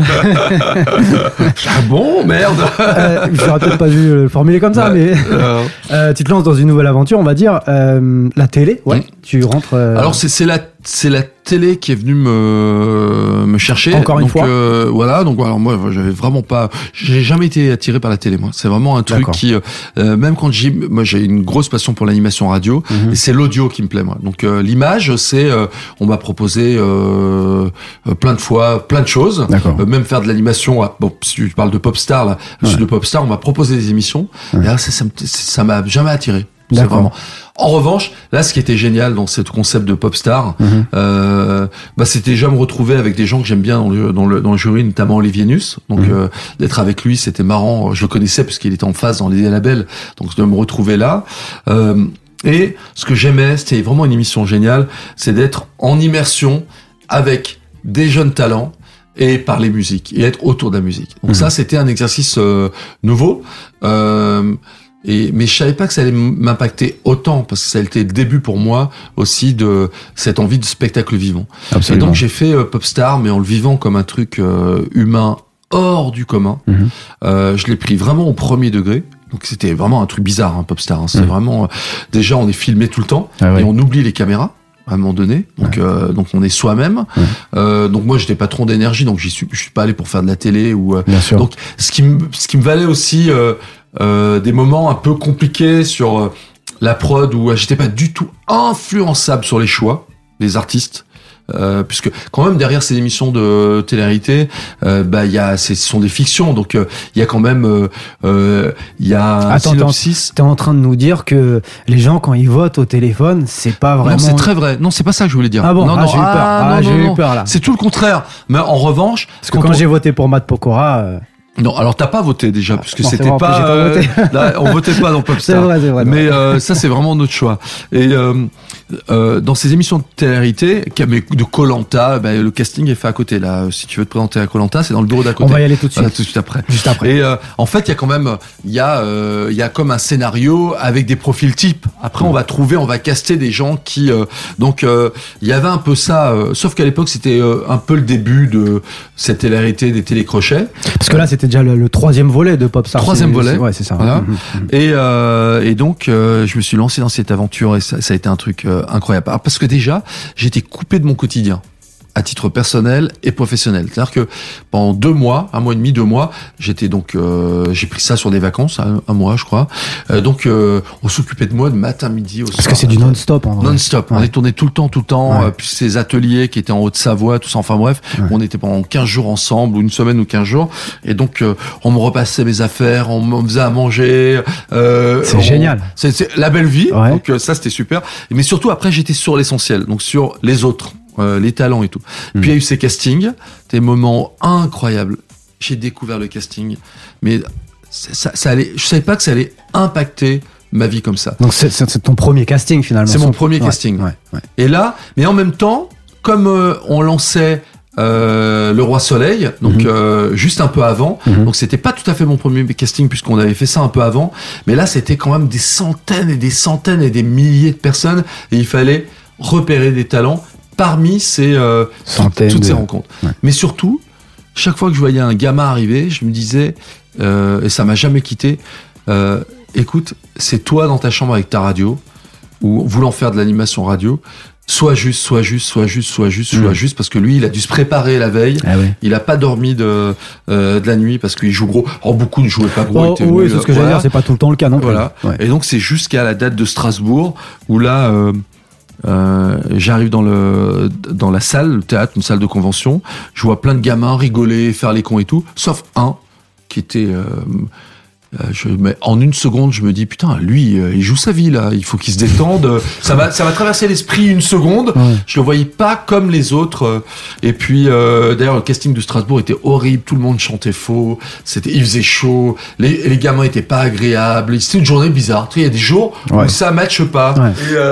Et, et, à ce moment-là, est arrivé un, un jeune je dis putain c'est le jeune que j'ai vu euh, là en arrivant euh, et qui ne me lâche pas du regard alors qu'on était trois hein, mm. et qui chante euh, c'est un titre de Kyo je crois pas très juste. Et là je me dis mais putain mais c'est le gamin qui joue sa vie. Et c'était donc Mathieu M. Pokora M. Pokora à l'époque. Ouais. Mathieu Tota. Et à partir de ce moment-là, bah, c'était une rencontre euh, avec lui euh, aussi. Et, euh, qui va durer en fait. Qui, va durer, qui va durer. Mais dès le parcours dans Popstar, puisque euh, à, à, très vite, euh, autour de moi, pas, pas euh, Olivier, euh, Nus très convaincu comme moi, mais on était un peu poussé pour qu'on. Olivier Nus? Olivier Nuss, qui était membre du jury avec moi, qui est le patron d'Universal aujourd'hui. Absolument. Voilà. Et euh, et on nous essayait, on, est, on nous essayait de, de, on disait non non mais il faut pas qu'il aille jusqu'au bout. Euh, et puis les garçons ils vont pas gagner cette année, ce serait bien les filles et tout ça. Mais moi j'avais craqué pour euh, pour ce gamin. Il est différent. Ouais.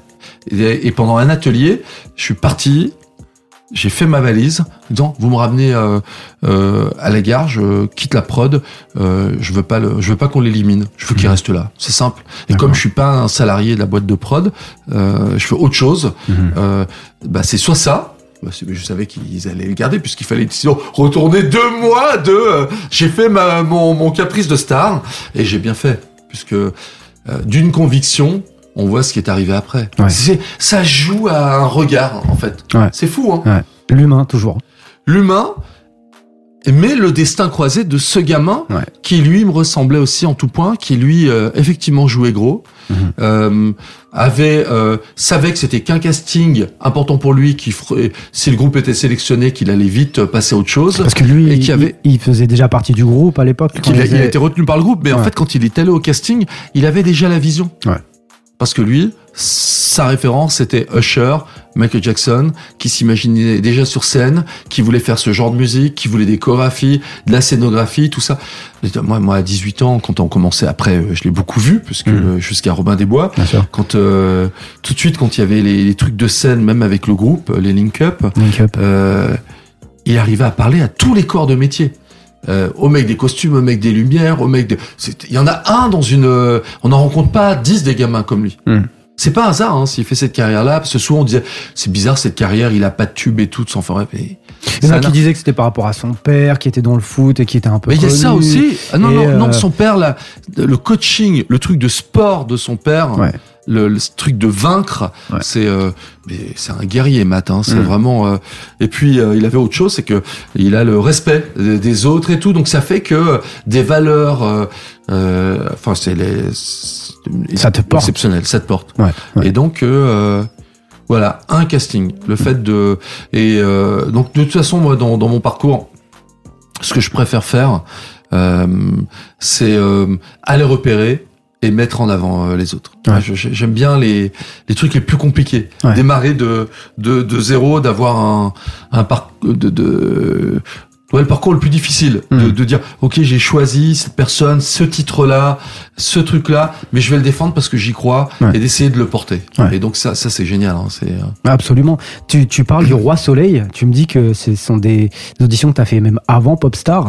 Ouais alors roi soleil c'est ce qui m'a ça, ça, en fait euh, un jour je reçois énergie donc je dirigeais la radio je reçois euh, euh Dovatia Albert Cohen et Kamel Wally, euh, qui avaient un projet de, de comédie musicale. C'est une période où euh, euh, donc eux avaient fait avaient fait les dix commandements et avaient connu un succès énorme. Mhm. Et puis c'est une période où les comédies musicales marchaient moins.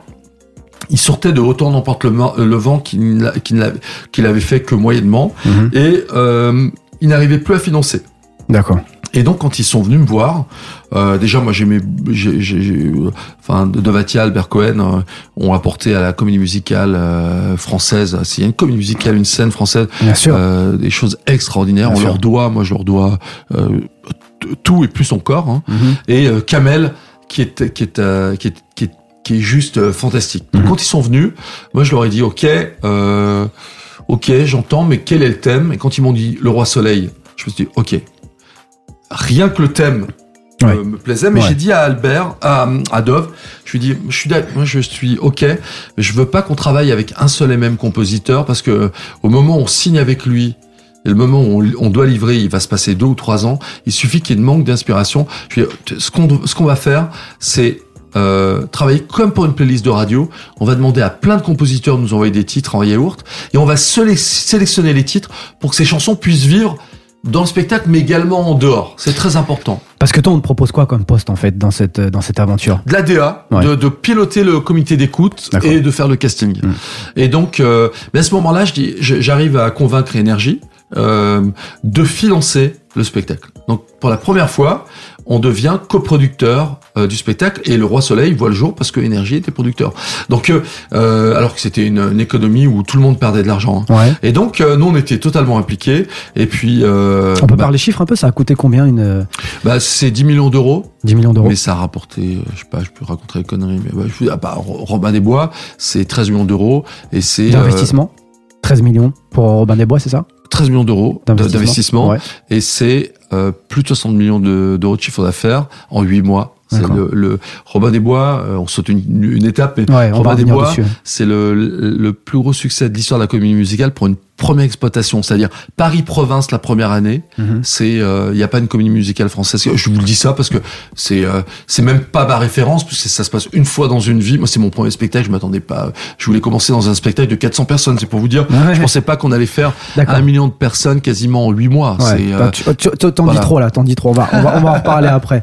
Euh, donc le Roi Soleil, du coup, ça t'amène à, à, à, vraiment développer ce sens de, de la comédie musicale et t'amènes un petit peu ce truc de radio, comme tu dis, de euh, on va faire euh, comme en radio, la playlist, on va choisir plusieurs compositeurs. Bah, il y a deux choses, c'est que moi j'étais au casting, donc j'ai vu, euh, j'ai craqué sur Emmanuel Moire, Christophe May, tout ça, enfin bref, mm. et je me disais putain ces garçons là, en plus pour nos plateaux radio, en fait mon idée de, de, de, de financer le Roi Soleil, j'ai expliqué à, euh, au-delà du chiffre d'affaires réalisé, mhm. la diversification, euh, ça passe par ça, mais c'est également la possibilité de d'alimenter nos plateaux, d'avoir nos propres stars et tout. C'est c'est énorme, c'est un raz de marée. C'était, euh, on, on, faisait nos opérations en local. Euh, moi, j'ai vu les audiences du du de, des stations locales mhm. faire ça. Pas oublier que parallèlement, énergie est passé de seconde radio de France à première radio de France. On était première radio de France. À cette période-là. À cette période-là. Devant RTL. Il n'y a pas une radio musicale au monde devant des radios de périph. Première, j'ai démarré dans ma chambre et euh, on est dans l'équipe, je suis dans l'équipe qui, qui euh, transforme cette radio et qui devient de première radio de France. Même en vous le disant, c'est ma Coupe du Monde à moi. Hein. C'est extraordinaire. Bien sûr. Et donc, euh, euh, et donc, il y avait tout ça. C'était vraiment un moment, moi, énergie. C'était vraiment une période de, de bonheur intense. Hmm. S'ensuit en 2008, euh, Goom. Alors, les deux sont liés. en fait, les, allez, quasiment la dernière année d'énergie, je m'ennuyais à mourir. C'était horrible. En fait, euh, ce qui était compliqué, c'est de d'avoir des défis mhm. et de les avoir euh, atteints, enfin transformés. Mhm. Et euh, donc euh, et, rentrer dans une routine peut-être par ouais, Et tout le monde me disait, t'es parti pour, c'est génial, tu t'es parti pour être pour être toute ta vie chez Énergie. C'était alors pas pour être énergie, j'étais très heureux, mais faire tout le temps la même chose. Je dis mais non, mais moi non, mais j'ai d'autres choses à faire.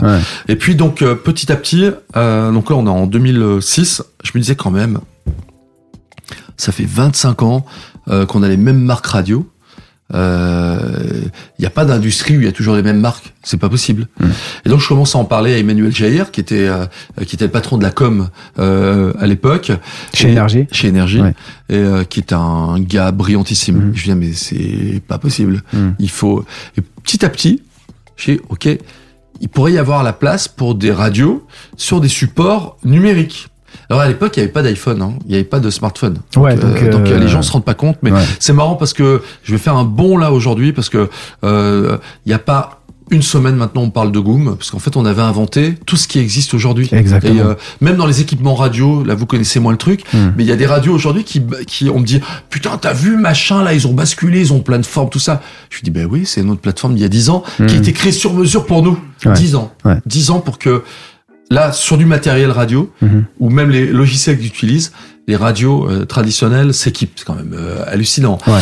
Et donc, et donc, il y avait, j'étais bousculé par euh, le fait de dire, je suis dans une routine, puis j'étais dans une routine tout court. Hmm. Je m'ennuyais euh, vraiment. Hmm. Et puis, comme il y a eu cette comédie musicale où j'avais euh, euh le Roi Soleil, où j'avais goûté quelque chose qui m'avait le spectacle vivant qui, qui t'a marqué. Ah ouais. Ah, mais c'est humainement, hmm. j'en rêvais matin, midi et soir. Je pensais qu'à ça. De façon simple. Donc il y avait la radio, mais de l'autre côté et et puis donc euh, j'arrive, euh, j'en parle avec euh, avec Emmanuel, et puis on se dit on va on va se lancer, on va quitter notre job en or pour se lancer. D'ailleurs quand moi j'ai démissionné en, en en interne, personne n'y croyait même. C'était un peu compliqué un peu après, mais euh, ils ont été fabuleux avec moi. Il y a une, une, euh, Marim qui aujourd'hui est une des patronnes et la patronne du groupe Énergie euh, m'a dit reste, voilà ce qu'on peut faire et hmm. tout. Mais j'avais vraiment envie de, de, quelque chose de nouveau. Et puis j'étais convaincu qu'il fallait qu'une nouvelle marque arrive. Hmm. Et donc on est, on a démissionné. On a monté Goom. Je dois le nom à, M. Pokora d'ailleurs, puisque dans sa chanson, euh, une de ses chansons, il disait pour faire goumer la foule. donc ça vient du, du créole euh, le goum, euh, Goumet, mhm. euh, est beaucoup repris dans la musique urbaine. C'était dans sa chanson Showbiz. Showbiz, ouais, c'est ce que j'allais dire. et, et, donc, on l'a, on l'a transformé. Je trouvais marrant avec les les, les deux deux os à la Google. c'était disponible. donc quatre lettres, hein, G O O M. alors qu'il y avait quasiment plus rien en quatre lettres. Donc c'est pas possible. C'est marrant parce que quand vous allez sur avec notre logo, le triangle en vert, ça me fait toujours très bizarre quand je vais sur Amazon Prime. Mhm voir mon, mon, mon, triangle et le, notre logo, c'était quasiment ça euh, à l'époque.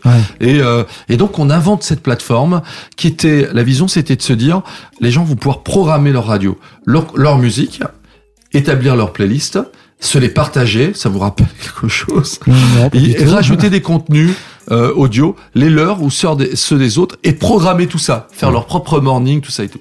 Et euh, donc d'un côté, et de l'autre côté, des dizaines de radios par genre. Ça, c'était mon avec des talents, pas de la playlist euh, déguisée des web radios. Moi, j'ai toujours eu la horreur de l'appellation web radio. Pour moi, c'est vraiment les débuts des années 2000 ou 90. Je trouve que pour tuer la radio numérique ou digitale, il faut dire web radio. C'est un truc euh, qui le web radio, ça se limite vraiment au computer, à l'ordinateur. Donc aujourd'hui, on est dans un environnement d'applications, euh, de, de smartphones, de, de DAB, de, de fréquences numériques. De, euh, on n'a même plus à, savoir où est le contenu. on a un contenu, il est disponible sur le le, le device de, de prédilection. Donc c'est celui-ci, le téléphone. Et donc, on a commencé à travailler, et là, on allait vivre une aventure hors du commun. Alors, la première aventure, c'était nos brainstorming. Je savais pas ce que c'était un brainstorming, donc on a commencé à deux avec euh, Emmanuel. Petit à petit, son, euh, Emmanuel, c'est sans doute l'esprit le plus vif et brillant que je connaisse. Mais hmm. trop, même par moment, hmm. trop. Il va trop loin, plus vite que tout le monde. Vous en êtes là, lui, il est déjà sur sur l'étape d'après. Et donc, euh, on, on, a commencé. à... c'est des moments de joie. Euh, intense où on brainstormait. Le vrai brainstorm. Je pense que ça devait ressembler à un petit truc euh, du côté de San Francisco ou, ailleurs. même. En fait, c'était la vraie start-up. Euh, ouais, c'est ça. Voilà, un peu trop tôt. On s'en est aperçu après. On a commencé par ça. On a commencé à travailler sur nos business plans. On n'avait jamais fait ça. Notre vie, c'était plutôt sa partie. Hein. Lui, il est très très complet. Euh, euh Emmanuel, il peut parler euh, image, business, contenu. C'est vraiment. moi, j'étais plus limité que lui et mhm. euh, en revanche euh, plus artistique que lui et donc il arrivait euh, on était un très beau binôme parce que il chopait mes envies et il les transformait il, mhm. il arrivait il y avait le logo, le truc, le ça, ça existait. Il est enthousiasme. Je, je l'ai jamais vu ne pas être enthousiaste. Donc c'est c'est fou ces personnes comme ça. Hein, c'est et c'est important parce que ce qu'on allait connaître après, une fois qu'on a commencé à monter les business plans, tout ça, fallait pitcher lever de l'argent. Et là, il y a un truc que j'ai adoré faire. lui est totalement bilingue. Il est euh, d'ailleurs, il, a appris sur le très tard à parler anglais. Moi, j'étais vraiment très très limité. Et donc, euh, on n'a jamais eu peur. On est allé voir les gros fonds d'investissement anglais, américains, tout ça. Et in fine, on va lever 26 millions d'euros, ce qui est incroyable. Et on monte cette plateforme. Je vous invite à aller voir les images et les photos de la plateforme. C'est marrant parce que j'ai tout filmé. Ah, c'est encore en ligne, c'est encore, encore, en ligne. Mais j'ai des heures de films qui ont été réalisés par Cartman euh, et, et, euh, et, sa boîte de prod à l'époque. Et euh, parce qu'on avait euh, euh, McFly chez nous, on avait euh, euh Christophe Beaugrand, Karma Charmy, tous ceux que vous voyez aujourd'hui, ils ont des euh, Guillaume Play, euh, Michael, ils ont tous démarré là. Hmm. Quand quand mes enfants me disent, ils adorent McFly et Carlito, ils me disent mais tu les connais pas toi? Mais si je les connais, ils ont bossé, ils ont fait leur ça, mais j'ai des des heures d'émissions ils veulent pas me croire, tu sais, vraiment un truc. Euh, euh, et, donc ces contenus-là, et donc on avait donc des influenceurs sous la main. C'est des mots qu'on mettait pas à l'époque. Non, à l'époque, on avait monté ces communautés. On avait des influenceurs. Chaque influenceur avait sa radio, son environnement euh, Facebook. C'était Facebook euh, à, l'époque. Et donc on crée des contenus. Moi, je disais pas de radio sans vidéo, pas d'audio sans vidéo. Donc on avait encore une fois faire, fait des choses par par euh, intuition. Et puis, on a eu ce volet américain. On, on donc on je sais pas si vous connaissez, euh, je sais pas, je crois qu'Emmanuel l'a jamais raconté, mais parce qu'on racontons-le, racontons-le. Ouais, parce que c'est euh, ça, c'est pour, on se disait toujours, c'est pour le livre, ouais, c'est pour le bouquin. Allons-y. En fait, les investisseurs sont convaincus qu'on peut aller aux États-Unis.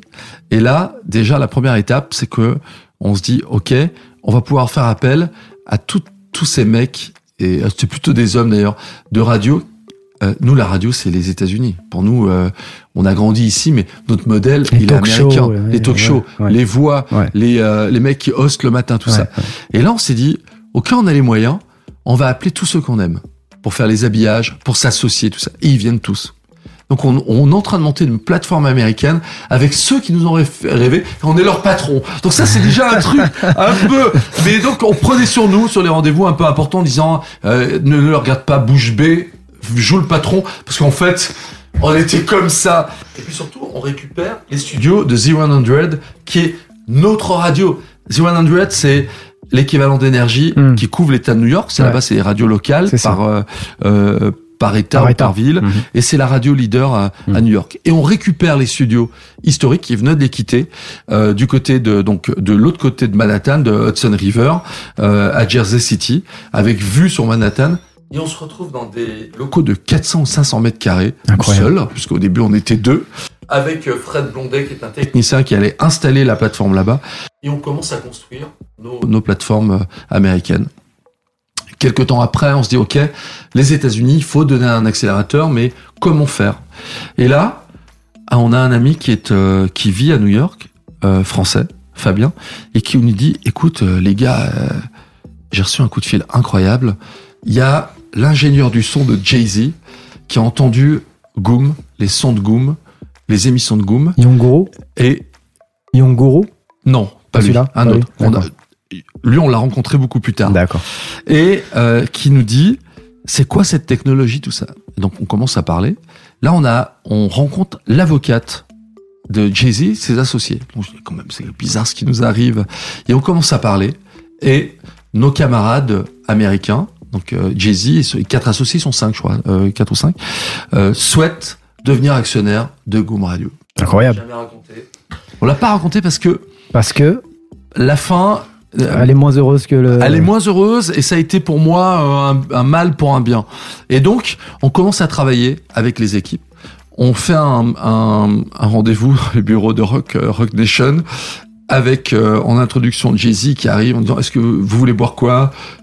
Il sort des petites. Moi, je voulais un coca à zéro. Et là, tu découvres la façon de faire américaine un peu, ça a dû te changer. Moi, je, je faisais celui qui, qui était le, le jeune entrepreneur qui avait sa start-up, mais je revenais pas de ce qui se passait. Enfin, en même temps, c'est la vie réserve des surprises. Euh, et donc, euh, euh, on commence à avancer très fort. Euh, il, il, nous dit, euh, je suis, je fais Bercy à Paris. je veux qu'on dîne ensemble. donc, on va au concert on, a rendez-vous à l'avenue, c'est un restaurant à Paris au premier étage, autour d'une table. On arrive, il y a donc, euh, on est en tout petit comité, il y a un, des associés de Jay-Z, ceux-là qui ont, travaillé, Jay-Z et Beyoncé à notre table. Euh, il y avait Emmanuel et moi-même, on arrive un peu avance. Euh, il manquait une personne. La personne qui manquait, c'est quelqu'un qu'on adore, qu'on connaît bien, qui s'appelle David Guetta, qui comprend pas ce qu'on fout là. Je dis, mais les mecs, qu'est-ce que vous foutez ici? Je dis, assieds-toi, on va te raconter, on lui explique. Tout était surréaliste, donc on dîne. C'est comme, c'est, j'ai même un trou noir. Je, je, c'est, je, les, je vois Beyoncé, Jay-Z face à moi, tout ça. Je dis, mais attends, mais merde, il, il se passe ce qui est en train de se passer. C'était où ça? C'était dans quel, quel resto? À l'avenue. Euh, c'est un restaurant qui est euh, en bas de la rue de la rue euh, de l'avenue François 1er. D'accord. Et donc on avait le premier étage pour nous et on est enfin ce coin là, il y a une table ronde la fameuse et donc j'étais on était là avec mais bon, non, on se la faisait comme c'est les mecs qui, en fait ils, on venait nous voir pour nous courtiser aussi, pour aller jusqu'au bout. C'est ça qui était. Ah ouais. Et c'est très compliqué d'avoir. D'ailleurs, au passage, les deux là sont extraordinaires. Jay-Z et Beyoncé Extraordinaires. Ouais d'une gentillesse. Et c'est vraiment les entrepreneurs à l'américaine, en disant on ouvre toutes les petites euh, huîtres pour avoir les perles. C'est-à-dire qu'on écoute tout le monde, on va écouter tout le monde. Les talents, c'est celui qu'on connaît pas, mm. et on, on, reçoit tout le monde. On vit ce truc, et malheureusement, je vais pas tout raconter, mais on devait donc valider l'entrée.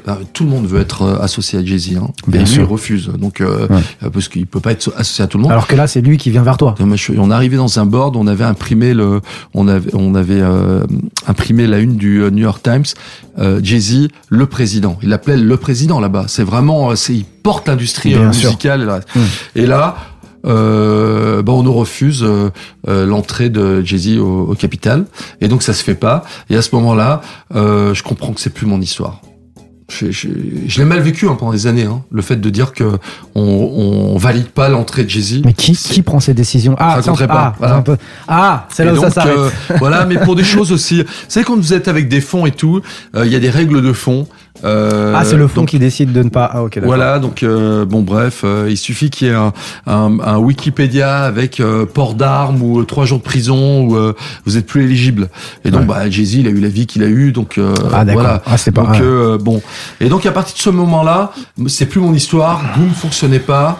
Euh, mais on avait enclenché des choses. On a enclenché plusieurs choses. Hmm. Euh, le rachat de Virgin Radio. Ouais. Donc, euh, donc tu deviens directeur délégué?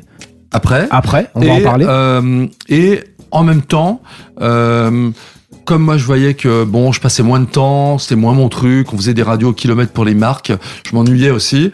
Euh, je me suis dit ok, euh, moi ma grande passion c'est la comédie musicale, donc je vais me lancer à fond. Euh, non, je dis à Emmanuel, ça te dérange pas, il me dit vas-y. Et donc euh, bah, est arrivé Robin des Bois. J'ai commencé à travailler dessus et j'ai monté mon, mon premier spectacle parallèlement, tout en, en arrivant on était à deux doigts de, de, racheter Virgin et puis au dernier moment, un de nos partenaires se retire. Et là, Denis Oliven et Richard Lenormand qui dirigeaient la radio disent bon, ok, tu rachètes pas, mais s'il te plaît, fais une mission de trois mois. Virgin était morte. Hein. Ils pensaient la fermer ou la vendre. C'était euh, perdait beaucoup d'argent. C'était vraiment la chaussure, l'énorme caillou dans le dans la chaussure de de la Gardère. Et, euh, et ben j'y suis resté cinq ans en transformant le format, en mettant un morning en place et en faisant entrer l'électro euh, dans la programmation. T'as relancé la, la, radio finalement On a fait ce qu'on appelle un retournement. quand je suis parti, quand je suis arrivé, la radio faisait 13 millions de chiffre d'affaires. Quand je suis parti, elle en faisait 40 millions. Incroyable. Donc euh, quel talent, Robert Je sais pas quel talent, c'est pas, je sais pas si c'est quel euh, quel passionné. Hmm. Bah, faut du talent quand même. Parce que tu, tu l'as fait une fois, tu l'as fait deux fois. Partout, hein. Mais oui, c'est sûr. Il faut quand même beaucoup de talent. Euh, donc, parlons un petit peu justement de de Robin des Bois. Euh, tu montes ta première comédie musicale. Comment on monte une comédie musicale euh, Donc tu nous as dit que ça a coûté 13 millions. Comment on trouve les fonds? Comment on monte l'équipe, etc., etc. Alors souvent, euh, bah, c'était vraiment mon tout premier spectacle. Moi. Donc quand je vous dis que je voulais démarrer dans une salle de 300 ou 600 personnes, en fait mon, mon idée sur Robin des Bois, avant, avant que ce soit Robin des Bois, c'était pouvoir travailler avec Lionel Florence et Patrice Guérao, ces deux grands auteurs de la chanson française, mhm. euh, qui, qui, avaient fait euh, les Dix Commandements, mhm. et euh, toutes les, tous les textes sont les auteurs, tous les textes du, Roi Soleil, mais euh, Lionel Florence a fait euh, L'envie d'aimer, Ma liberté de penser, euh, Savoir aimer. Les gros classiques de la variété française. Énorme, c'est vraiment un des plus gros catalogues auteurs de français. Et j'avais adoré travailler avec eux. Et donc après très rapidement est arrivé un thème, et moi j'ai compris très rapidement que je voulais un sens dans, dans les thèmes que je trouvais. Et à l'époque J'étais donc à Goom. Moi, on faisait une semaine sur deux euh, à New York pendant trois mois et on avait un appartement. Euh, c'est le rêve américain pour nous, mais on avait un, appartement incroyable euh, sur Wall Street. D'accord. Et euh, j'étais vraiment à, à 100 mètres de Stock Exchange. Mais tous les moyens, tous les matins, je voyais des, euh, des mecs qui dormaient dehors, qui, qui prenaient le relais les uns aux autres. C'était les indignés. Je sais pas si vous vous souvenez de ça. Euh, c'était après le après la crise de 2008. J'étais, il y avait ça à Madrid, tout ça. La France n'a pas été touchée. Mmh. Et en fait, c'est des gens qui qui moi me touchaient particulièrement. C'est dire comment on ose mettre en bourse et donner un prix à, des champs de blé qui n'ont même pas été semés. Hmm. Et donc ça, moi, ça me choquait. Et hmm. donc, euh, ok, trouvons un thème de comédie musicale qui a un sens. Et puis, euh, donc il y a ce, ce, ce avec un, un, pote, on va au Virgin Megastore qui était encore sur les Champs Élysées et on voit du Robin des Bois de partout. Et en sortant, c'est une histoire vraie, en sortant du Champs Élysées, il y avait un kiosque euh, à journaux euh, dédié à la presse internationale. Et là, il y avait, la une, c'était Obama est-il le nouveau Robin des Bois? Et là, je me suis dit attends, c'est un signe. on a bouffé du Robin des Bois là. C'était quoi Robin des Bois? C'était une comédie musicale déjà à New York ou Non, Robin des Bois. En fait, t'as des films, des séries, l'œuvre de Dumas. Euh, t'as as des séries. Euh, là, il y avait une série de la BBC qui avait fait trois saisons, qui était un, qui était un carton énormissime. Euh, donc il y a pas, il y a pas une année sans que qu'il y ait un truc sur Robin des Bois. Et puis c'est le thème de littérature euh, entre guillemets classique, mais c'est très contemporain quand même, mhm. qui est le plus vendu dans le monde chaque année. D'accord. C'est énorme. Dumas, c'est énorme. Avec les Trois Mousquetaires, avec l'œuvre de Dumas en général. Bien sûr. Voilà. Et donc euh, là, je me suis dit, ok, euh, il y a un thème. Donc à partir de ce moment-là, euh, il a fallu que euh, je me dis ok, moi je, sur la partie artistique je vois bien, mais la partie juridique tout ça je suis pas structuré. Je fais une rencontre extraordinaire avec euh, une fille qui s'appelle Eleonore Gallard, qui en un déjeuner, elle était, elle avait un cabinet, elle était associée dans un cabinet d'avocats. Un déjeuner décide de changer de vie et de m'accompagner sur le projet. Non mais quand je lui ai dit ça, moi je dis elle est folle. Elle est, elle est tu t'es associé à un cabinet, gros cabinet, gros client. Je dis, elle est folle. Je lui ai parlé d'un, d'un, truc de 400 personnes. Euh, je sais même pas comment il faut faire. Monté, qui est pas monté, qui n'existe pas. J'ai pas un centime. Et vraiment, elle a démissionné en une après-midi. Incroyable. Et donc, mais ça m'a donné, tout de suite, ça, ça a un peu, euh, en sorte que le projet devienne solide. Euh, à partir de ce moment-là, on a commencé à euh, réclamer des maquettes à tous ceux que je connaissais, euh, euh David Hallyday, Ben de Kyo, John Maman, Joe Kino, le frère de, de Calo. Donc tous les tous ceux qui m'avaient j'avais rencontré en radio trouvaient le truc sympa de, de, de, pouvoir écrire. Donc et je me retrouve avec des chansons énormes. Hmm. Donc à partir de ce moment-là, il me fallait des partenaires financiers. Hmm. Je fais un dîner euh, qui était pas sur ce, ce sujet-là avec Gilbert et Nicole Coulier. Et là, j'allais trouver et rencontrer mes partenaires euh, qui allaient m'accompagner sur tous mes spectacles. Et euh, donc, on a commencé à travailler, monter la production.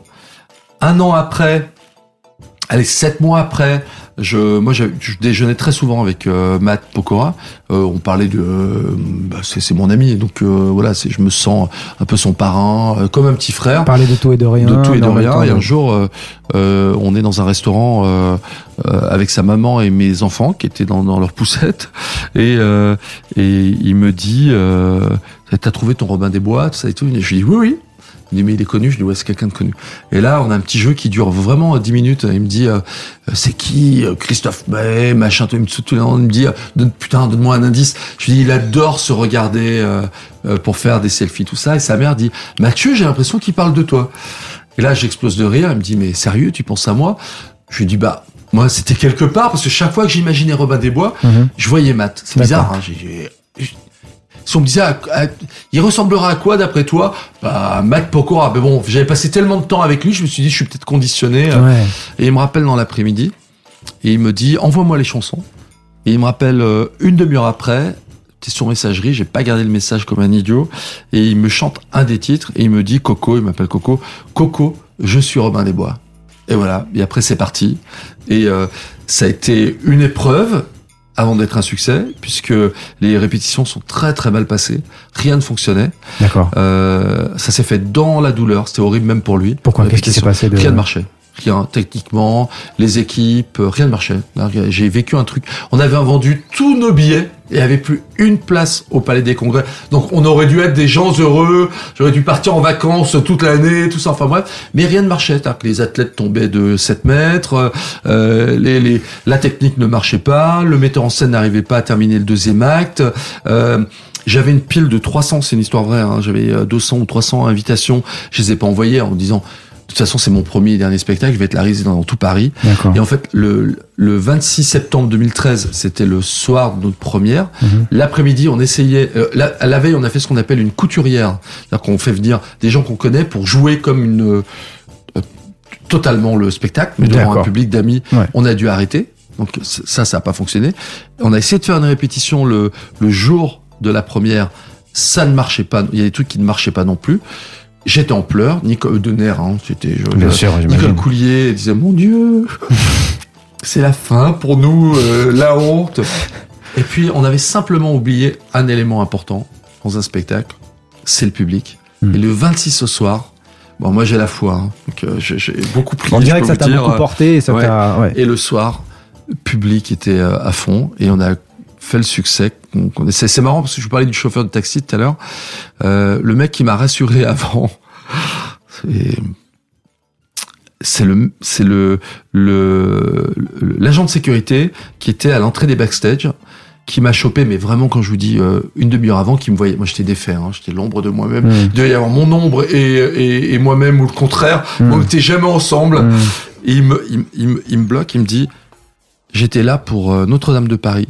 Hmm. Je viens de revivre la parce que lui en fait tous ces gens-là ils voient tout ce qui se passe ils ne parlent pas mais c'est des gens qui sont clés ils sont vraiment il me dit vous savez quoi?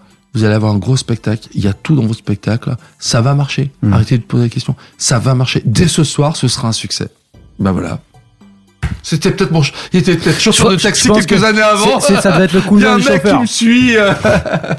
Incroyable. Euh, en parallèle, tu, tu es chez Virgin. Oui. Euh, merci. Euh, merci parce que je lui donne une bouteille d'eau. J'explique. Ouais. Voilà. Et on a oublié qu'il était en train de faire un podcast. Ouais, hein. c'est vrai qu'il n'y a, pas de caméra. Le truc. Euh, donc oui, tu rentres chez Virgin. Donc parle-nous un petit peu de ton passage chez, chez Virgin. Euh, comment tu redresses la radio? Enfin, on va rentrer un petit peu plus dans le détail. Virgin. Alors, j'ai adoré Énergie, j'ai adoré euh, Radio Scoop, tout ça. Mais Virgin, c'est ma plus belle euh, aventure humaine. Pourquoi? Parce que je suis arrivé dans une, une entreprise où plus personne n'y croyait quand je dis plus personne n'y croyait, c'était fini. C'est-à-dire que tous les salariés de Virgin étaient considérés, enfin, se considéraient, parce que c'était pas le cas de, mm. la direction, tout ça, enfin bref, mm. mais ça ne marchait plus. Et vous savez, quand vous êtes une machine, dans une machine qui marche pas, petit à petit, bah, vous euh, courbez un peu les chines, vous marchez comme ça. Et donc, euh, quand tu arrivé, déjà, euh, comme il y avait ces rumeurs de rachat, euh, vraiment euh, tout le monde, enfin, j'ai pas eu un accueil chaleureux. Hein, C'était vraiment horrible humainement. parce que c'est toi qui fais partie de. Oui, alors on était, les gens me voyaient comme quelqu'un qui allait. j'ai eu un peu ça énergie quand je suis arrivé. Hein, D'accord. comme si j'allais virer tout le monde. Et en fait, c'est tout sauf ma façon de faire. En disant, généralement, quand tu as une équipe qui est sur place, elle, elle connaît l'histoire de de de l'entreprise. Hmm. Donc, quand tu proposes un nouveau projet si elle accepte de, de, de, de, de continuer avec toi mhm. et elle, est, elle croit en ton nouveau projet, c'est une force. Ceux qui étaient déjà à l'avant et qui croient en ce que tu racontes, c'est une force. Absolument. C'est plus important que les nouveaux talents que tu, tu, fais, tu fais venir. Absolument. Parce que, donc, bah, certains y ont cru, d'autres pas. puis petit à petit, euh, euh, bah, ce que je dois dire pour Virgin, c'est que euh, Denis Oliven et Richard Lenormand, qui étaient donc mes patrons euh, directs, m'ont laissé. Mais alors, mais j'avais, j'avais j'étais libre comme je l'ai jamais été. En fait, c'est comme si vraiment la radio était, était, la mienne. et en gros, je leur expliquais que là d'où vient la radio, euh, elle faisait euh, un peu, à peu près ce fameux point dont on parlait, un peu moins de 4 points ou de temps en temps 4 points, 4 points 1 d'audience, mais pas sur les bonnes cibles d'audience pour que ce soit bien valorisé par la régie. Et donc un peu en duplication avec euh, RFM qui est dans le même groupe. Donc ça sert pas à grand chose. Une fois que vous avez vendu euh, une cible, euh, c'est pas en additionnant la cible que euh, vous ferez plus de chiffre d'affaires. C'est un hmm. complément, mais c'est jamais euh, différenciant. Et donc, euh, moi, j'ai dit à, à, Richard Lenormand et à Denis, je vais faire ce que je vous ai écrit quand je voulais racheter la radio. Mais ça va prendre du temps. Ça va prendre beaucoup de temps. Hmm. On, on, perd plus vite que l'on gagne. Hmm. Toujours. Bien quand vous perdez un auditeur, donc un client, pour le faire revenir, bah, vous pouvez vous accrocher. Hein. Ça prend du temps. Ouais. Et donc à l'époque, ça, ça, ça, se calcule ça en termes financiers ou pas, non? Euh, Combien bah ça, ça, coûte de bah récupérer une perte de bah Oui, parce que c'est euh, c'est l'argent que tu acceptes de mettre en termes de com, en termes de recrutement, en termes avant de voir le retour sur investissement.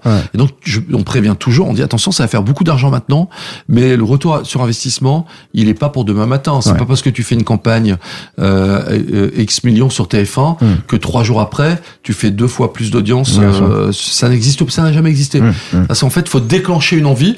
Et surtout derrière, tu as des réalités de, des habitudes d'écoute. En fait, quand on écoute une radio, euh, quand euh, on est très fidèle à sa radio on change euh, très rarement de radio. D'accord. Généralement, on écoute deux à quatre radios selon les âges.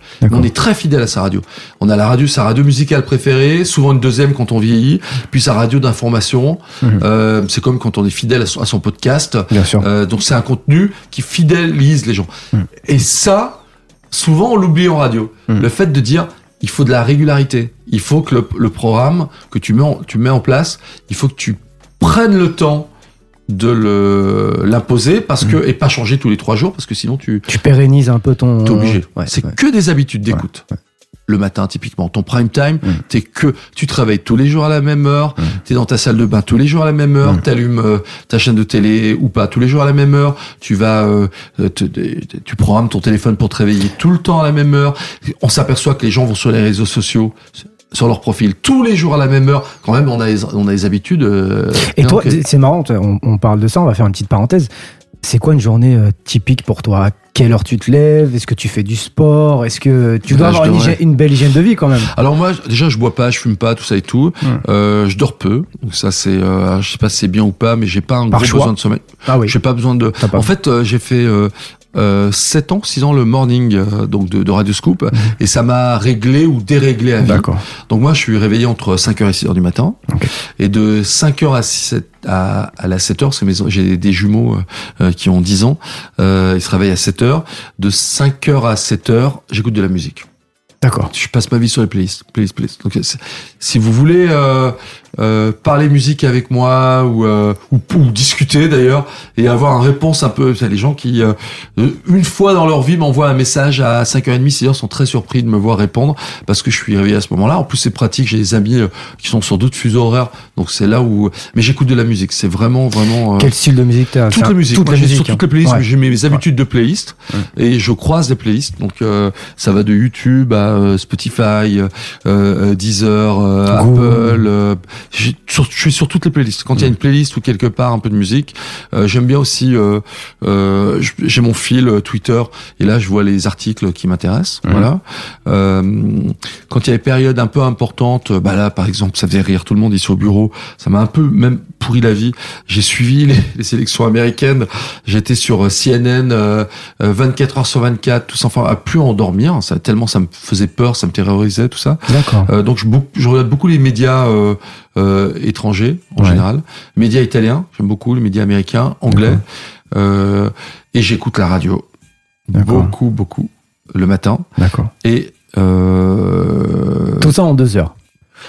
Après, quand tu enfants sont réveillés, non, à partir de 7 heures, j'ai une écoute moins. Euh, euh, il y a toujours de la musique chez nous. Moins soutenue, mais euh... non, mais moins égoïste. C'est-à-dire que à partir de 7 heures, on a soit les radios italiennes, mmh. euh, notamment une radio qui s'appelle euh, Radio Cinque, Radio 105, mmh.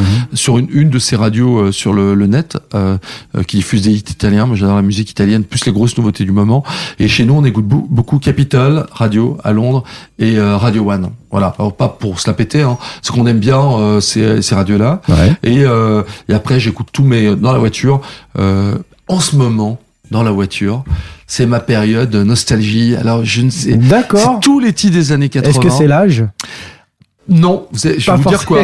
J'ai expliqué pourquoi. ouais. C'est que euh, euh, la playlist nostalgie en ce moment, euh, c'est euh, c'est euh, toutes les années 80, mais toutes les productions des années 80. Ça, Rick Astley, Tucket Ken Waterman, euh, euh, euh, Madonna, U2. Donc ça, c'est des choses qui ont bercé ton enfance, qui, qui oui, mais surtout, c'est des choses qui sont sur les synthés, sur les programmations, sur les rythmiques, qui sont de retour aujourd'hui. Si vous écoutez Clara Luciani, n'importe quel... The Weeknd. The Weeknd, The Weeknd, le dernier titre The, Weeknd, c'est Word de FR David. Donc c'est, c'est, et donc j'arrive, je me dis à quel point, et alors, mais ça, je peux prendre trois secondes dans un titre d'aujourd'hui, vous dire, bah ça, c'est tel titre des années 80. Bruno années 80, tout. Ouais, c'est, tout est, c'est un gros berceau de, et donc ça en fait une radio branchée. J'aime bien la matinale aussi de, de France Bleu, la matinale d'information qui est très dynamique. Euh, euh, J'écoute France Bleu beaucoup, euh, notamment quand je suis en région. Et puis tous mes camarades, je suis attaché. Franchement, moi je zappe beaucoup. Hein. Il y a, je pense que je peux faire en une heure 12 euh, radios. ah d'accord. Mais parce que c'est autre chose. Voilà. Oui, parce que toi, tu es un homme de radio et tu es dans, mm. dans, ce truc d'aller chercher. Le... C'est pour ça que montez pas en voiture avec moi, donc j'essaie de faire attention quand j'ai mes enfants. Euh, de, de, temps en temps. Toutes les 12 secondes. C'est même, même arrivé d'oublier de, les déposer à l'école et ah d'arriver dans le parking de Virgin et d'entendre derrière Mais on va où, papa? Je, Oh merde Ils étaient dans une école. Tout ça est vrai, malheureusement. T'es absorbé. Euh, non, parce que je suis hop obsédé, écouter. Puis souvent, tu as la tentation, tu dis putain merde, pourquoi ils le disent comme ça, ils devraient le faire comme ça, et pourquoi la playlist ne bouge pas. Ah ouais. Ce qui me manque aujourd'hui, c'est une playlist. Voilà. Donc euh, j'adore, j'aime tellement prendre un titre et le mettre en avant et de voir ce que ça provoque. Ouais. Tu sais que c'est un plaisir incroyable. Hein. C'est de, c'est un, un, truc euh, perso puisque Bien sûr. derrière on touche pas d'argent, sauf sur les titres de notre label. Mais euh, euh c'est marrant de l'entendre raconter par les artistes, mais euh, moi j'ai des histoires intimes avec certaines chansons euh, de et donc les artistes que vous avez startés de euh, Corneille, Kyo, Calo, Marc Lavoine, Christian the Queen, hmm. toute la scène électro, tout ça. Enfin, je peux vous raconter une histoire sur chacune des chansons. Alors on a dit qu'on parlait pas de sexe aujourd'hui. Euh, tu, tu ah ouais, mais ça y est, tu m'as, tu m'as en deux heures là, tu, tu, tu sais à qui tu as affaire. Ah bah écoute, je, après si, si tu veux rentrer dans les détails, alors Corneille, qu'est-ce qui s'est passé? Alors non, bah, alors ce que je voulais dire, alors Corneille, que je salue au passage, c'est une des plus belles personnes que j'ai rencontrées, que tu as découvert, que tu as aidé à découvrir. En fait, en fait, la réalité, c'est que euh, sur le l'album, sur son premier album qui était chez Vagram. Euh, bon, moi, je, je, je, gérais, dirigeais Énergie avec euh, Max. On n'avait joué aucun de ses titres c'est titres studio. Aucun fun le bastonnet à l'époque et tout. Et nous on trouvait ça trop euh, trop produit, euh, trop ci, trop ça. Donc on était euh, bon. Et un jour on reçoit une réédition de l'album avec une rondelle qui était des titres en acoustique. Et donc j'écoute comme ça, mais il y avait plus d'enjeu sur l'album. C'était il terminait l'exploitation de l'album. Et là je tombe sur un des titres qui était parce qu'on vient de loin. Et là je ressens un truc qui qui, me bouleverse, hmm. un truc sincère le truc pas produit. Euh, et je descends tout de suite voir Max. J'étais au sixième énergie, il est au cinquième. Et je lui fais écouter. Il est tellement ému aussi. Et on décide de le matraquer. Et donc, euh, bah voilà. Et après, il vend un million d'albums. C'est toujours des histoires. Euh, je, je, vais un jour. après, j'arrête avec ces anecdotes. On dirait un vieux con, mais j'ai un jour. Je, il y avait les toilettes d'énergie qui étaient face au bureau du, des programmateurs. Et un jour, je vais donc aux toilettes. Euh, J'avais une envie pressante comme maintenant, parce que je viens de boire 3 litres. Et euh, tu sais, après 50 ans, c'est plus compliqué à gérer. et donc, euh, euh, et j'arrive aux toilettes, et là, j'entends un titre, mais énormissime. Je rentre dans le bureau du programmateur qui était avec une maison de disques. Euh, c'était la maison de disques, c'était Jive à l'époque, et c'était Kyo. Et donc à partir de ce titre-là, de ce moment-là, j'ai pris le titre et je l'ai rentré tout de suite sur euh, sur énergie et on connaît euh, la suite. J'ai des histoires comme ça où Vianney sur Virgin ou toute la scène électro. Euh, euh, moi, j'ai beaucoup bataillé pour imposer cette scène même auprès de mes équipes, mhm. puisque on a démarré The Avener, Synapson, Feder, Kungs, Offenbach, toutes ces scènes-là que vous écoutez, elle a démarré mhm. par par Virgin. Mhm. Parce Au début, j'ai commencé à les jouer à minuit, fameuse niche et je voyais le Shazam bouger. Mm. Donc le matin, je voyais les titres vraiment dans le top 200 de Shazam. Mm-hmm. Donc la niche, quand elle est là, ouais. bah, la, nuit, quand la niche, elle est présente et les autres ne sont pas là, mm. c'est très visible. Mm-hmm. Et puis j'ai euh, j'ai dit à mes équipes et un programmateur que j'adore, Michael Bois, je lui ai dit tu sais on va bastonner euh, Kavinsky. Il me dit oh, non mais bah, Kavinsky mais t'es fou. Euh. Le titre est diffusé par euh, personne et là on voyait les gens encore appeler au standard tout ça. Enfin bref. Puis petit à petit on a fait rentrer électro et là j'ai dit à mes équipes écoute on va faire un événement électro. Il y a une marque qui est incroyable qui est chez Bicose. On va faire électrochoc et donc réservez-moi euh, euh, pour Paris une salle et un 4 par 3 dans le métro d'électrochoc et on va mettre Ziavner, euh, euh, synapson tout ça et, et la fille de de, de, la promo qui était géniale, Aline me dit on peut pas faire un réseau 4 par 3 on va pas mettre 400 000 euros. On dirait une liste de médicaments, une ordonnance, personne ne les connaît, t'es fou. Je lui dis laisse faire, tu verras à quoi va ressembler le public comment on alimente. Donc quand la niche croise le mainstream, ça donne euh, ça donne ça. Donc je sais pas pourquoi je raconte ça. on parlait de sexe, on est, arrivé à, ça. À ça, ouais. Donc je te laisse reprendre ton fil sur sur Virgin. Du Donc coup. Virgin, ben on a mené à bien. Mais quand je suis arrivé, il y avait euh, quelqu'un que j'adore. Euh, qui euh, que je connais depuis 20 ans, qui est Cyril Hanouna, donc qui faisait le morning, et on n'avait pas la musique à l'époque. Cyril décide d'arrêter et de passer à Europe. On essaye un morning avec euh, euh, Christophe Beaugrand. Le morning prend pas, mais en même temps, je vois les tranches musicales prendre, alors qu'il y avait un décalage. L'audience était toujours basse, mais les fameux curseurs sur les tranches d'âge étaient en train de bouger, et je voyais que sur les tranches musicales, ça faisait ça, et derrière, on démarrait des artistes euh, Vianney, euh, je sais pas combien. Euh, et je voyais que ça, ça chasamait, mmh. ça commençait à streamer. Et donc c'est là où il y a un décalage entre l'investissement et l'attente. Et donc à ce moment-là, mes, propriétaires et euh, les personnes qui s'occupent de la radio disent tu vas jusqu'au bout, même si ça n'a pas décollé, on te fait confiance. Parce que je prenais le temps d'expliquer en disant ok, en apparence on fait toujours 4.1, mmh. mais regardez ces 4.1 d'aujourd'hui, vous avez tant de 25, euh, 34, ça c'est l'électro, 25, 49. Et en fait, la radio, financièrement, elle faisait ça, avec la même audience. Et ensuite, euh, on va récupérer un animateur que j'avais piqué à Fun à l'époque où il était standardiste, on l'avait entendu à l'antenne, c'est Camille Combal. Mmh. Et euh, Camille, c'est marrant parce que euh, c'est un talent inouï. C'est vraiment euh, au travail, il est dur parce qu'il est dur avec lui-même. Il y a mhm. plein de passes au hasard. Chaque fois que vous écoutez ces émissions, vous pensez que c'est improvisé. C'est Jimmy Fallon en fait. Et tout est préparé. Et, euh, et en fait, quand je suis arrivé chez Virgin, il faisait l'émission du soir, qui faisait plus d'audience, et on avait une discussion en disant, écoute, je vais pas te reprendre sur la grille parce que tu, tu... l'émission, elle s'adresse pas aux éditeurs. Donc, euh, et comme il est intelligent, il a compris ce que je lui disais. Il a fait, il a travaillé avec Michel Drucker sur Europe 1, tout ça. un jour, il était donc chez euh, Cyril. Euh, euh, donc Cyril produisait l'émission du matin mhm. et chez nous. et là, je dis, est-ce qu'on peut mettre en place Camille Combal? Quand je reparle à Camille, il me dit, mais t'as raison, voilà ce qu'on va faire. Et là, la, la matinale a explosé. L'audience de la radio a fait ça. Alors quand on fait, on part de 4, on arrive à 5-2 euh, sur une, c'était le record pour Virgin puisque avant la radio s'appelait Europe 2, euh, elle faisait 7 points d'audience. Mais quand vous avez changé de marque, les gens, la notoriété a plongé. C'est là où ils sont repassés à 13 millions de chiffre d'affaires. Mhm. Donc on a, et là, on a fait des tournées d'électrochoc, des euh, des choses qu'on faisait plus en radio. J'ai dit à Fredo, qui est mon bras droit, euh, qui est un être extraordinaire, qui était mon bras droit énergie, et après sur euh, chez Virgin, en disant il faut faire, il faut que Camille aille en région, aller dans plusieurs villes en même temps. Donc on a fait le, le World Tour de France où il faisait 4 à 5 villes le même jour en prenant des avions. Bon, c'était pas très écolo. Hein. Des avions et des cars et des... Euh, euh, on a réservé plusieurs fois des zéniths. Le zénith à Lille à 6 heures du matin, 10 000 personnes. À 6 heures du matin. 6 heures J'arrive à 5 heures et demie devant le zénith et je ne vois... Euh, mes, mes, mes équipes savent que j'ai le trac euh, quant, à une trop, quant au fait de remplir sur nos événements. Alors imaginez que vous êtes producteur de spectacle, Bien sûr. dire il y a personne dans la salle. Et là j'arrive à 5h30 devant la, devant la salle, pas une queue, personne dans la queue.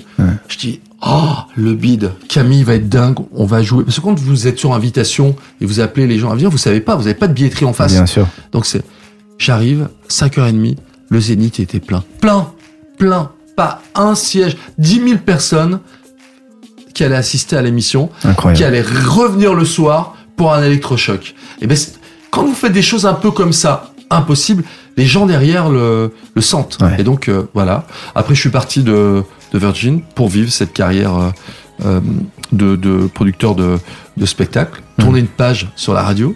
Donc c'est quelque chose qui est derrière moi et, et, et vraiment focus sur mon label et sur la production de spectacle. Alors j'ai juste une, une, dernière question par rapport à la radio. Euh, tu dis que l'audience était la même, mais que euh, les, les, revenus générés avaient décollé. Comment tu fais décoller des revenus euh, avec euh, la même audience euh, C'est pas les mêmes personnes. Ouais. En fait, euh, alors l'audience n'est pas tout à fait la même puisqu'on a pris un point, mhm. mais même avec une audience euh, identiques. Si d'un seul coup euh, tu es très bon sur les les 25, 34, il y en avait pas qui écoutaient euh, Virgin avant. Mhm. D'un seul coup, tu deviens même de temps en temps la, la première radio le matin sur les 25, 34. Mhm. Derrière, c'est automatique, tu génères du revenu. Les régies achètent des cibles. Donc en pub, en fait. En pub, je parle de la pub. On parle de la Tu fais 4 points d'audience, 4 points d'audience avec des, des, des 25, 49, ça, c'est pas la même rentabilité qu'avec des 13, euh, euh, 39, euh, mhm. où tu feras beaucoup moins de chiffre d'affaires. Parce que les 13, 25 euh, sont, sont c'est pas les cibles recherchées des, des, euh, des marques. Des marques, d'accord. Ok, bon, tout s'explique. Donc tu te focalises définitivement et, et, tu tournes une page avec la radio et euh, tu produis ton deuxième euh, spectacle, ta deuxième comédie musicale. Après un premier succès, euh, comme tu l'as connu avec Robin des Bois, j'imagine que les attentes sont assez élevées. Oui et non. Parce qu'en fait, c'est vraiment quand tu redémarres une, un spectacle, tu fais un reset. cest que c'est tu, tu, euh, bah, c'est pas comme un deuxième album pour un pour un. Ça n'a rien à voir. Rien à tu changes tout. Tu changes d'équipe autour de toi, d'investisseurs, de. Tu réécris une nouvelle page. Et donc on a fait les trois mousquetaires. J'ai adoré travailler sur le projet. Et en fait, ce qui m'a ce qui m'a attaché au projet, mmh. ça a été sa difficulté puisqu'on on a, on a fait 340 000 euh, spectateurs, donc beaucoup moins euh, que euh, des Bois. On a perdu 3 millions euh, à Paris et ça a été un succès en, en province parce qu'on s'est tapé en pleine commercialisation les attentats du 13 novembre. Donc là, d'un seul coup, tu bascules dans un monde inconnu. Et quand il y a eu les attentats du 13 novembre, donc les billetteries sont effondrées. Quand Noël est arrivé, c'est reparti comme jamais. Et ensuite, il y a eu les attentats de janvier en Belgique. Ah et là, il y a eu un impact en France et à Paris encore plus fort que le, 13 novembre. Je pense que les gens se sont dit, là où, où c'était un attentat, en disant, OK, on va recommencer à vivre, hmm. ils se sont dit, ça peut revenir. Et là, donc en fait, on a démarré notre exploitation à Paris avec trop peu de, de places vendues et donc on a eu du mal à rattraper euh, tout ça. Mais moi j'adore ce spectacle qui va avoir une deuxième vie euh, euh, en Asie, tout ça, enfin bref, et qui a hmm. pas dit son dernier mot. Et donc il y a eu ça. Il y a eu Saturday Night Fever qu'on a fait à Paris mhm. euh, avec euh, Fauve Auto. Euh, où là, nous on était avec Gilbert des, des coproducteurs, on était un peu plus passif là-dessus. Mais surtout, il y a eu le spectacle de ma vie euh, que j'ai sorti en 2019. J'ai mis 9 ans à le faire. C'est celui-là. Je vous montre une photo euh, qui est là. C'est le spectacle Bernadette de Lourdes. C'est le je le regarde avec une émotion, une énorme émotion. Je suis tellement content parce que je le retrouve après vous on fait un atelier de, de chant et de répétition cet après-midi puisqu'ils vont partir, euh, ils seront tout l'été à Lourdes. Ça, c'est mon, mon, mon, ma plus grande fierté de, spectacle. Raconte-moi justement, Bernadette de Lourdes, ça naît de quoi, Yann Alors, qu'est-ce qui C'est, c'est euh, bon, moi, je vous ai parlé de ma foi tout à l'heure, donc c'est quelque chose qui me, qui est important. Mais ce que je vous ai pas dit, c'est que depuis ma, mon plus jeune âge, depuis 9-10 ans, j'étais très troublé par ces histoires de prêtrise. Et donc, euh, il euh, y a un truc en moi qui, qui partira jamais.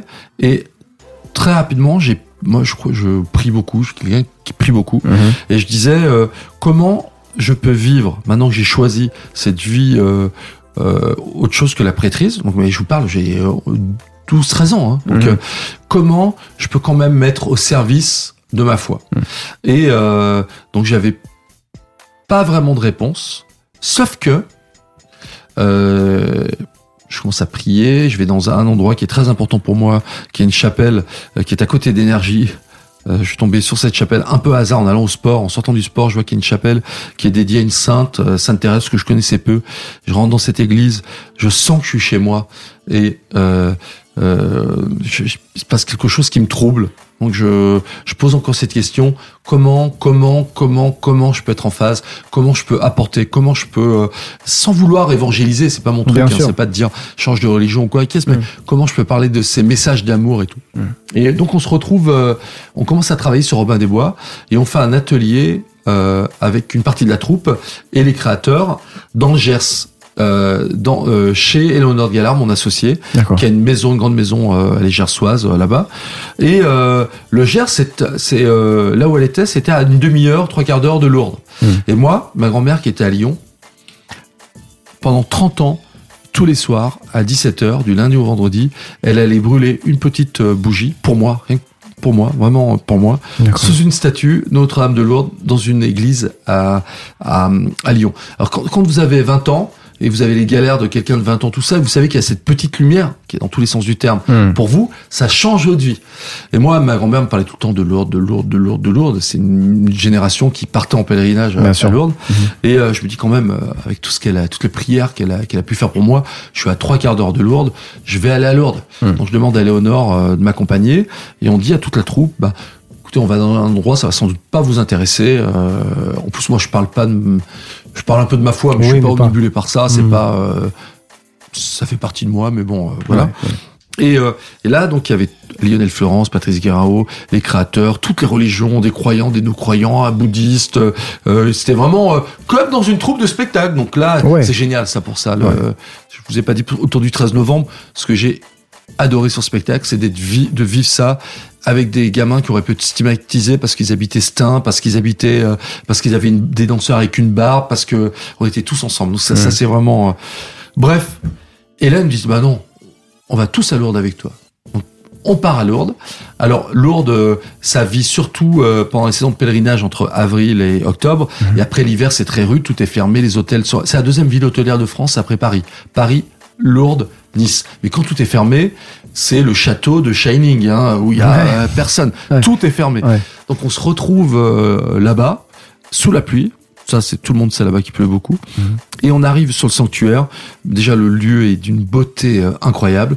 Et on arrive devant la grotte. Alors moi, devant la grotte, mais alors je ne ressens rien du tout. Je dis, oh là là, ma grand-mère qui m'en a tellement parlé, je suis un peu bousculé. Et cette pensée de je ressens rien du tout, ça dure un quart de seconde parce que je me retourne et là je vois mes camarades à genoux, certains pleuraient, certains et un truc qui m'échappe. Donc je comprends que un peu comme certains lieux euh, de prière, d'endroits, euh, quelle que soit la religion, il y a, y a peut-être quelque chose qui se passe là hmm. parce que ça recueille tous les espoirs de tous ces gens. Hmm.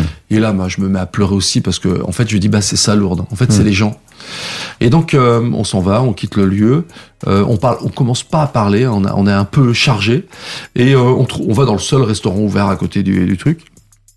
Et, euh, et là, Lionel euh, Florence, Patrice Garraud, les des auteurs me disent c'est quoi l'histoire de cette petite Bernadette? Donc je raconte l'histoire de la petite Bernadette, une petite pauvre de 13 ans euh, qui parlait pas le français, le patois, dans une famille euh, euh, très pauvre, pleine d'amour, qui va vivre quelque chose d'incroyable parce qu'elle dit avoir vu quelque chose.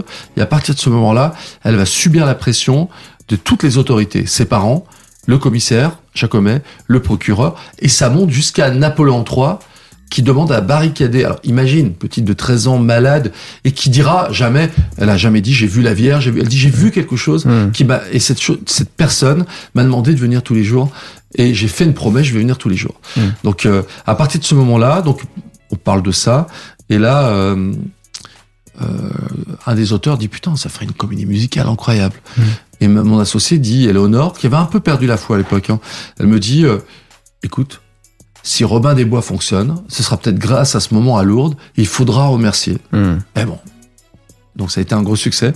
Et à partir de ce moment-là, on a commencé à travailler là-dessus. Mais ça, c'est une autre histoire. Ça méritera un podcast euh, euh, là-dessus. Ça a été très compliqué. Fais-nous un petit survol. Hein. Non, en fait, parce que euh personne ne voulait du spectacle sur place. Euh, les autorités, le sanctuaire. Euh, on a mis huit ans à Parce que le but c'était de le faire là-bas. Moi je voulais faire là-bas, sur place, pas au sanctuaire en dehors de la ville, mais euh, euh, être présent là-bas. Hmm. Il y a, en fait, il y a 4 millions de pèlerins par an, hmm. et donc il y a pas de spectacle qui raconte ça. Donc on s'est dit, il y a un marché facile, hmm. tu vois. Ça a du sens de le faire là-bas. Et euh, mais pas du tout. Ça, alors, mais ça a été, mais là, pour le coup, un vrai chemin de croix. On a mis des années on a renoncé, et puis il y a eu un signe, on s'est dit, ok, il faut pas qu'on renonce, on continue. Euh, c'est un truc même incroyable. Euh, mon associé, notre associé Gilbert Coulier, il nous entend parler de ça depuis huit ans, mais alors ça lui parle pas du tout. Autant le reste oui et un soir Gilbert m'appelle et dit écoute je viens de dîner avec euh, Gad Elmaleh. C'était son producteur je connais bien Gad. Et il Gad lui dit euh, moi j'aimerais bien investir dans un spectacle mais pas forcément un one man show des comiques tout ça un truc qui ait du sens et Gilbert lui dit euh, euh, bon, le seul truc un peu différent que je vois c'est ce que font mes associés ça fait huit ans qu'ils me parlent d'un truc à Lourdes autour de euh, euh, Notre-Dame de Lourdes. Il a pas terminé sa phrase que Gad Elmaleh lui dit je finance. D'accord. Ok. Donc on m'appelle, ils m'appellent, ils sont ensemble. Moi je crois que c'était une blague. Qu'est-ce que Gad là-dedans ouais, bah sur donc une semaine après, entre Gad, Gilbert et nous autres, on finance le tour de table qui est 10 millions d'euros. Et donc, on commence à travailler. Les, les Lourdens ne voulaient pas de ce spectacle. On, les journalistes ne voulaient pas venir voir. Et là, un journaliste vient, un deuxième, un troisième, les Lourdais. Et là, on a une. Je vous invite à aller voir le. Je le dis très modestement parce que pour moi, c'est un miracle.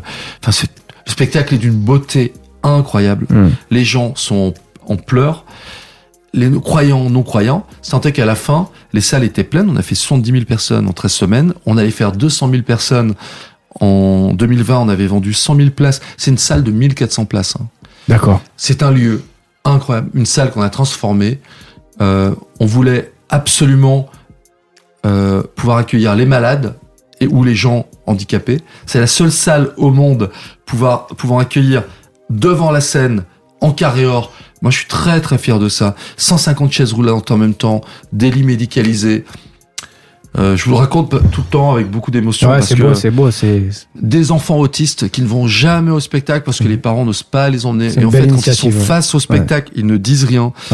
On a aussi financé, euh, on a fait venir euh, des gens qui n'avaient pas d'argent, des jeunes, des pauvres, euh, des sans-abri. Hmm.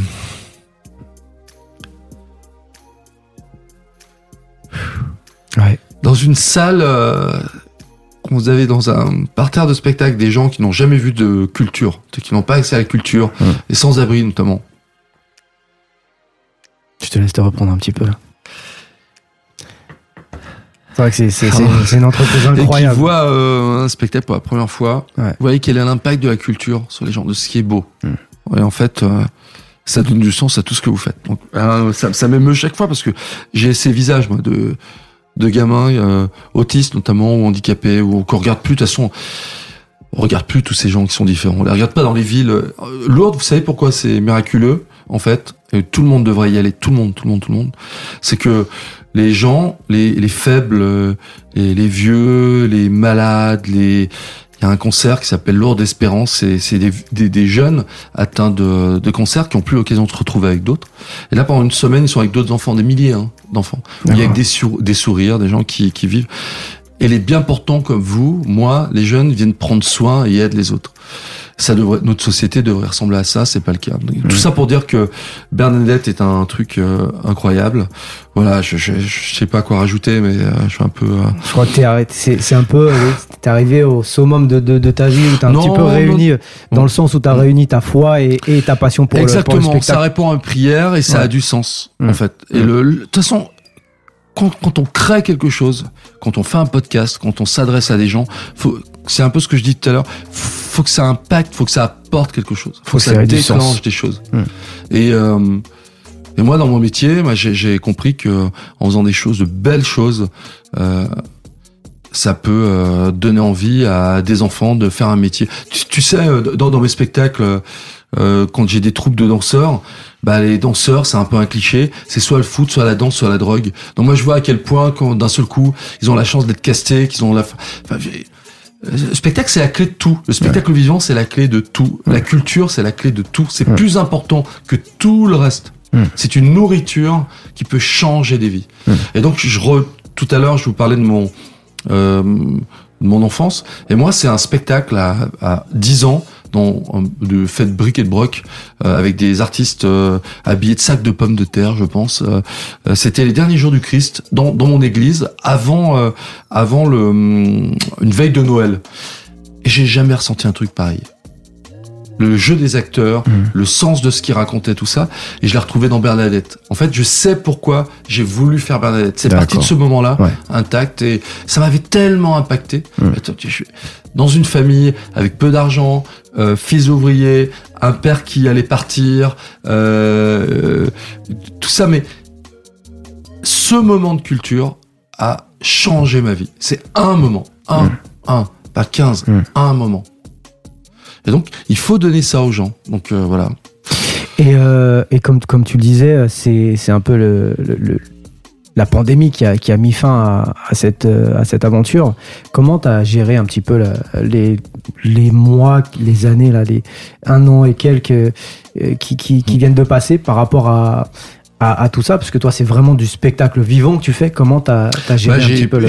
euh, Je me suis surtout pas dit que ça s'arrêtait et j'ai préparé la suite. Donc moi, j'ai jamais autant travaillé que pendant le confinement. Alors c'était compliqué parce que il y avait d'un côté une souffrance parce que euh, une équipe une, un spectacle, lourd, c'est 120 personnes. 120 personnes à l'arrêt.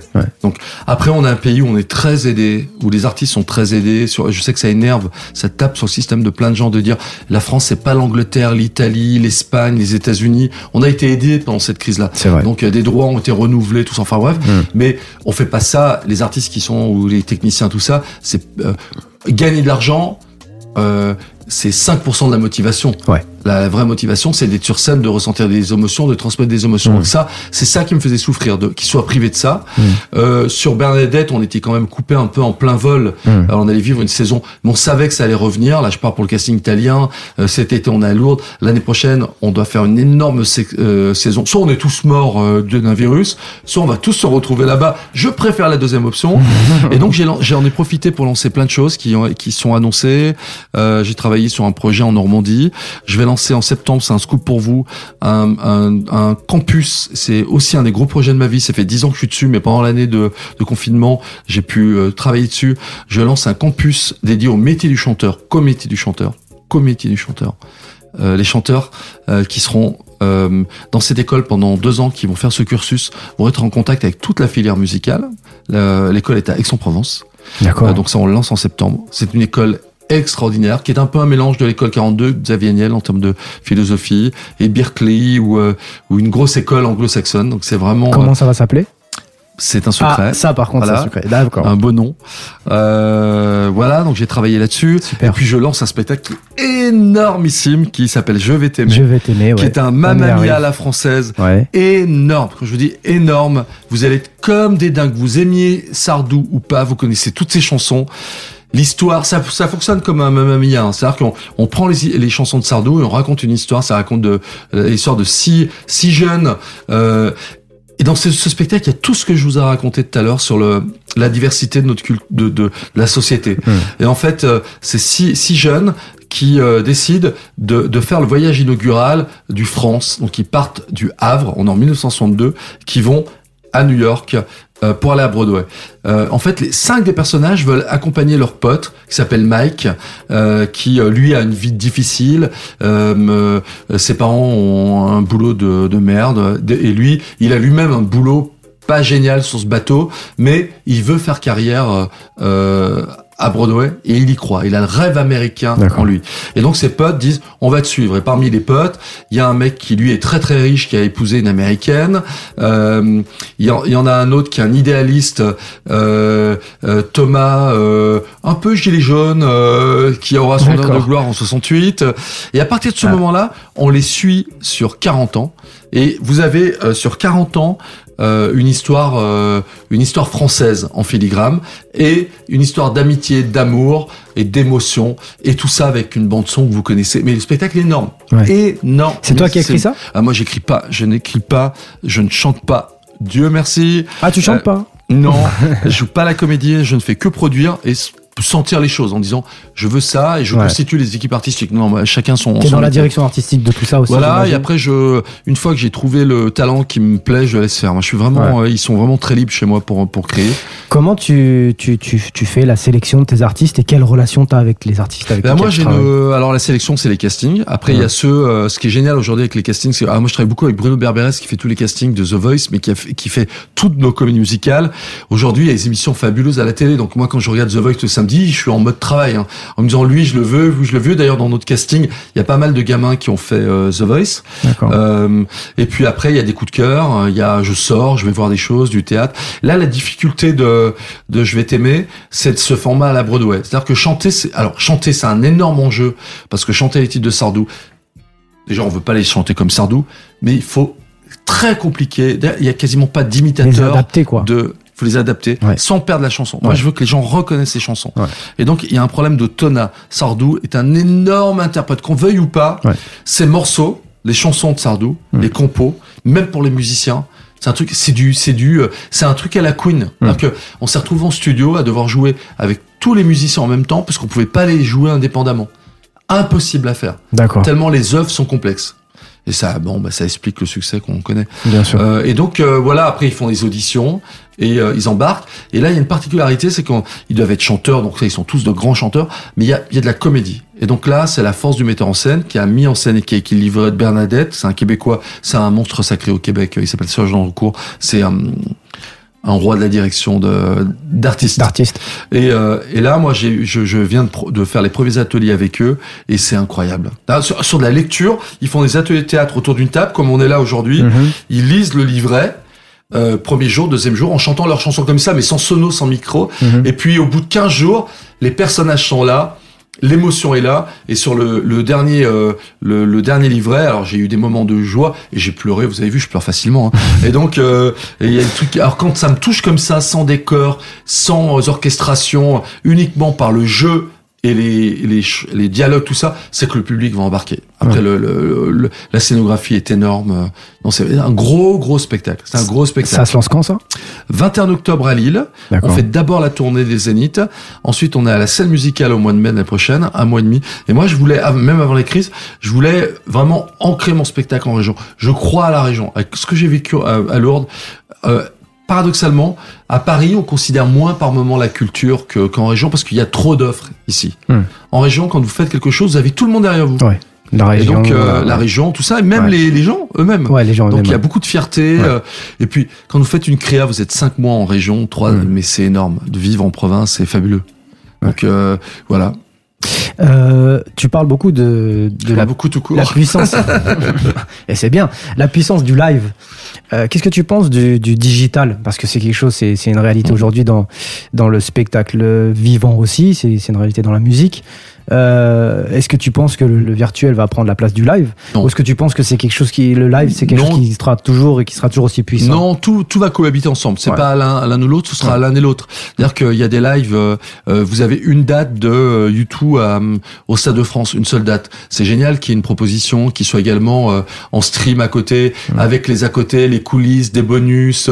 ça va vivre les deux. Bon, je pense que le, le gros truc qu'on veut vivre en ce moment, c'est se retrouver.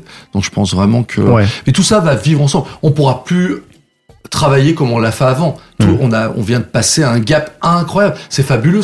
Dans la douleur, terriblement, mais nos façons de vivre a été impactée. Donc il y, a l'avant et l'après. Il y a l'avant et l'après dans nos vies tout court. Euh, euh, considérer le patrimoine, un tourisme près de chez soi, euh, euh l'écologie, euh, trucs qu'on faisait moins attention il y a que un mois, un an pardon. Hmm. On va vivre différemment, hmm. se poser des questions sur sa santé. Hmm. donc c'est une espèce de reset en fait de. Un reset avec tout ce que ça comporte. Parce qu'on on entend quand même, on a, y a, depuis un an, on entend des conneries phénoménales. On a basculé dans un monde qui est un peu effrayant aussi.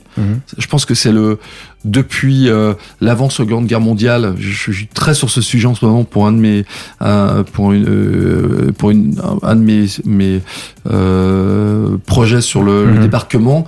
on est dans une période à haut risque, très risqué où c'est extrêmement tendu. On sent bien qu'on peut basculer d'un côté ou d'un autre. Ça fait ça fait peur. En termes de quoi? En termes de, de, société politique, de choix politique, de, on est très campé, euh, dans son coin, pas ouvert sur l'autre. Ça, ça fait très très peur. Hein. Donc, mhm. euh, on a peur de l'autre. On est. Euh, euh, moi, je suis halluciné de voir à quel point on peut être égoïste. On peut. On aura tout entendu dans cette crise. Hein. On a. Mhm. Il y a pas. Il y a eu pas que de belles choses. Il y, a une, face assez sombre de l'humanité qui s'est. Et puis après, il y a beaucoup d'espoir. On est capable du beau comme du du, du très moche. Mhm. Et il faut tout faire pour que le beau l'emporte. Donc, quand même pendant cette année, je vous parlais tout à l'heure de, la période de la Seconde Guerre mondiale, pendant, pendant les guerres, toutes les guerres, toutes, toutes, la culture vivait. Hein. On pouvait être dans des villes où une partie était bombardée, il y avait, il y avait quand même des bars, des, des bals musées, des, euh, mmh. les gens vivaient. Là, tout s'est arrêté. Donc, euh, ça va laisser des traces. Hein. Il y a un avant et après. Ça va, euh, il y a une espèce de deuil qui va être très très long. Hein. Hmm. Très très long. Parce que toi, toi, tu penses qu'on est arrivé au bout? Tu penses pas que cet hiver, on pourrait nous... Non, je pense que ça va, euh, que le, le, virus va, va traîner très longtemps et qu'il va continuer à se muter, tout ça. Enfin bref. Mhm. Donc euh, voilà, on commence à y voir plus clair. On parle de plus en plus de... Euh, c'est un truc qui est peut-être on regarde les Américains, euh, moi je me rassure un peu comme ça ou pas, né dans un dans un laboratoire plus que donc euh, euh c'est peut-être un, un, mal pour un bien demain où on va euh, puis on a on a appris à, à, à euh, ces vaccins ils sont ils sont extraordinaires même mm. c'est mon point de vue là on rentre dans autre chose mm. mais que ça arrive comme ça en un temps aussi rapide mm. je pense qu'on a beaucoup appris et donc et surtout on a appris à vivre avec. On va avoir moins peur. Hmm. Donc euh, voilà. on s'est parlé là, euh, euh, sans masque. Hmm. C'est pas bien, je le dis, mais moi je suis vacciné. Vous êtes peut-être vacciné. Vous, hmm. vous, êtes tombé malade. On n'a pas aéré. C'est pour ça que tu m'as fait couper tout ça. c'est le moment qu'on s'arrête parce que déjà j'ai plus le temps. ah d'accord. Ah bah juste, est-ce qu'on peut parler de Twin, Twin Music rapidement? Ouais. Alors, ton label C'est dur de dire j'ai plus le temps et me demander de parler de Twin de derrière bah, parce que ça pourrait faire un autre podcast. Non, mais Twin, c'est pour moi c'est génial d'avoir ce ce cette entité qui me permet d'aller euh, signer les jeunes artistes et de mettre le réseau. Euh, et notre savoir-faire à disposition. Ouais. Nous, là, on vit quelque chose de fou avec les artistes qu'on est en train de signer. Euh, c'est que le début. Euh, je pense que Twin va, si Dieu le veut, va devenir un, un label important, un label indépendant euh, important. Notre idée vraiment, c'est de d'accompagner ces artistes, mmh. de, de faire en sorte de repérer des talents euh, nos artistes sont quand même entre Léonie, euh, Stéphane, on a une fille qui s'appelle Stéphane, une Suisse qui est en train de, de rentrer de partout. Il se passe quelque chose. Euh. En vrai, je pense que ça, ça, ce serait bien de faire un deuxième podcast voilà. l'année prochaine. Et là, c'est que le début parce que je, je, pense que moi, je crois beaucoup au potentiel indépendant des artistes. Et après, il faut les accompagner. Donc, euh, Twin s'installe là-dedans. ce qu'on fait, euh, ce qu'on font un peu aussi les majors aujourd'hui. Donc, c'est bien de, à travers Twin, je pense qu'il y a aussi euh, quelque chose à raconter sur le la mutation, la transformation du métier. Absolument. Et et l'arrivée de l'urbain aussi chez Twin bientôt. J'espère. Ouais. moi, moi j'adore la musique urbaine, donc j'en ai toujours. Je fais. Savez, la France est le deuxième pays urbain après le. Après les États-Unis. Les États-Unis, les gens se rendent pas compte en disant, on se lève un matin en disant, mais c'est ce qui stream le plus. Oui, mais on écoute depuis 40 ans de la musique urbaine. On a, c'est dans notre histoire. On a très rapidement, pendant les années 80, vu arriver des groupes et des chanteurs qui avaient des choses à raconter, qui n'étaient pas représentés par les autres genres de musique. On a une scène urbaine qui est extraordinaire. Et puis moi, bah, j'ai mes enfants qui ont 11 euh, ans. Bah, alors là, j'ai basculé. Hein. Donc, euh, écoute, même les titres urbains que je pensais pas pouvoir écouter un jour. Donc, euh, euh, et puis souvent, moi, l'urbain, ça me, ça me, ça me porte parce que c'est déjà, c'est un univers qui a été, un milieu qui a été déjà, qui était musicalement déjà très ouvert euh, par rapport aux autres. Hmm. On a très rapidement, rapidement eu des sons euh, électro, euh, des sons euh, plus pop. ils sont allés chercher les autres artistes pour des feats. le fait de d'avoir beaucoup de collabs, ça vient de la musique urbaine et pas des autres genres. Donc c'est un monde ouvert déjà qui est voilà. Après j'aime pas tout, hein, tout que je ah, j'aime pas, mais voilà les trucs. Il y a des artistes que super que j'adore. Magnifique. Bah, c'est promis. On, fera, on, fera, une émission spéciale Twin Music euh, la prochaine saison. Donc là, à, partir de septembre, euh, on verra comment on s'organise. Mais en tout cas, merci beaucoup, beaucoup. Merci à vous pour ce moment avec vous. C'était vraiment euh, super. Voilà. Pardon pour peut-être un peu trop parler, mais ah non, écoute, c'était vraiment, on s'est régalé. Je vais te poser une dernière question, la question qu'on pose à chaque à chaque épisode. Qui tu aimerais entendre en prochain invité sur sur Entourage? Alors moi, j'adorerais entendre, rien que pour entendre son, son accent quand je prends le train en écoutant votre podcast, non mais pour tout ce qu'il a raconté, euh, Orlando. Donc le frère. Le frère de Dalida. De Dalida. D'accord, ça serait énorme. Vous allez adorer. Ouais, ouais, ouais. On peut vous engueuler, hein, vous savez. Ah ouais Ouais. C'est une expérience à vivre. Eh ben, on, va essayer de la vivre cette expérience, ce serait magnifique. Ok, bah écoute, je te remercie et on se retrouve la semaine prochaine avec un nouvel À très vite. Allez, ciao. Bye bye. Ciao. Nous voilà arrivés à la fin de cet épisode. Si vous y avez trouvé quelques pépites, merci de le partager à tous ceux qui, comme vous, cherchent à exceller.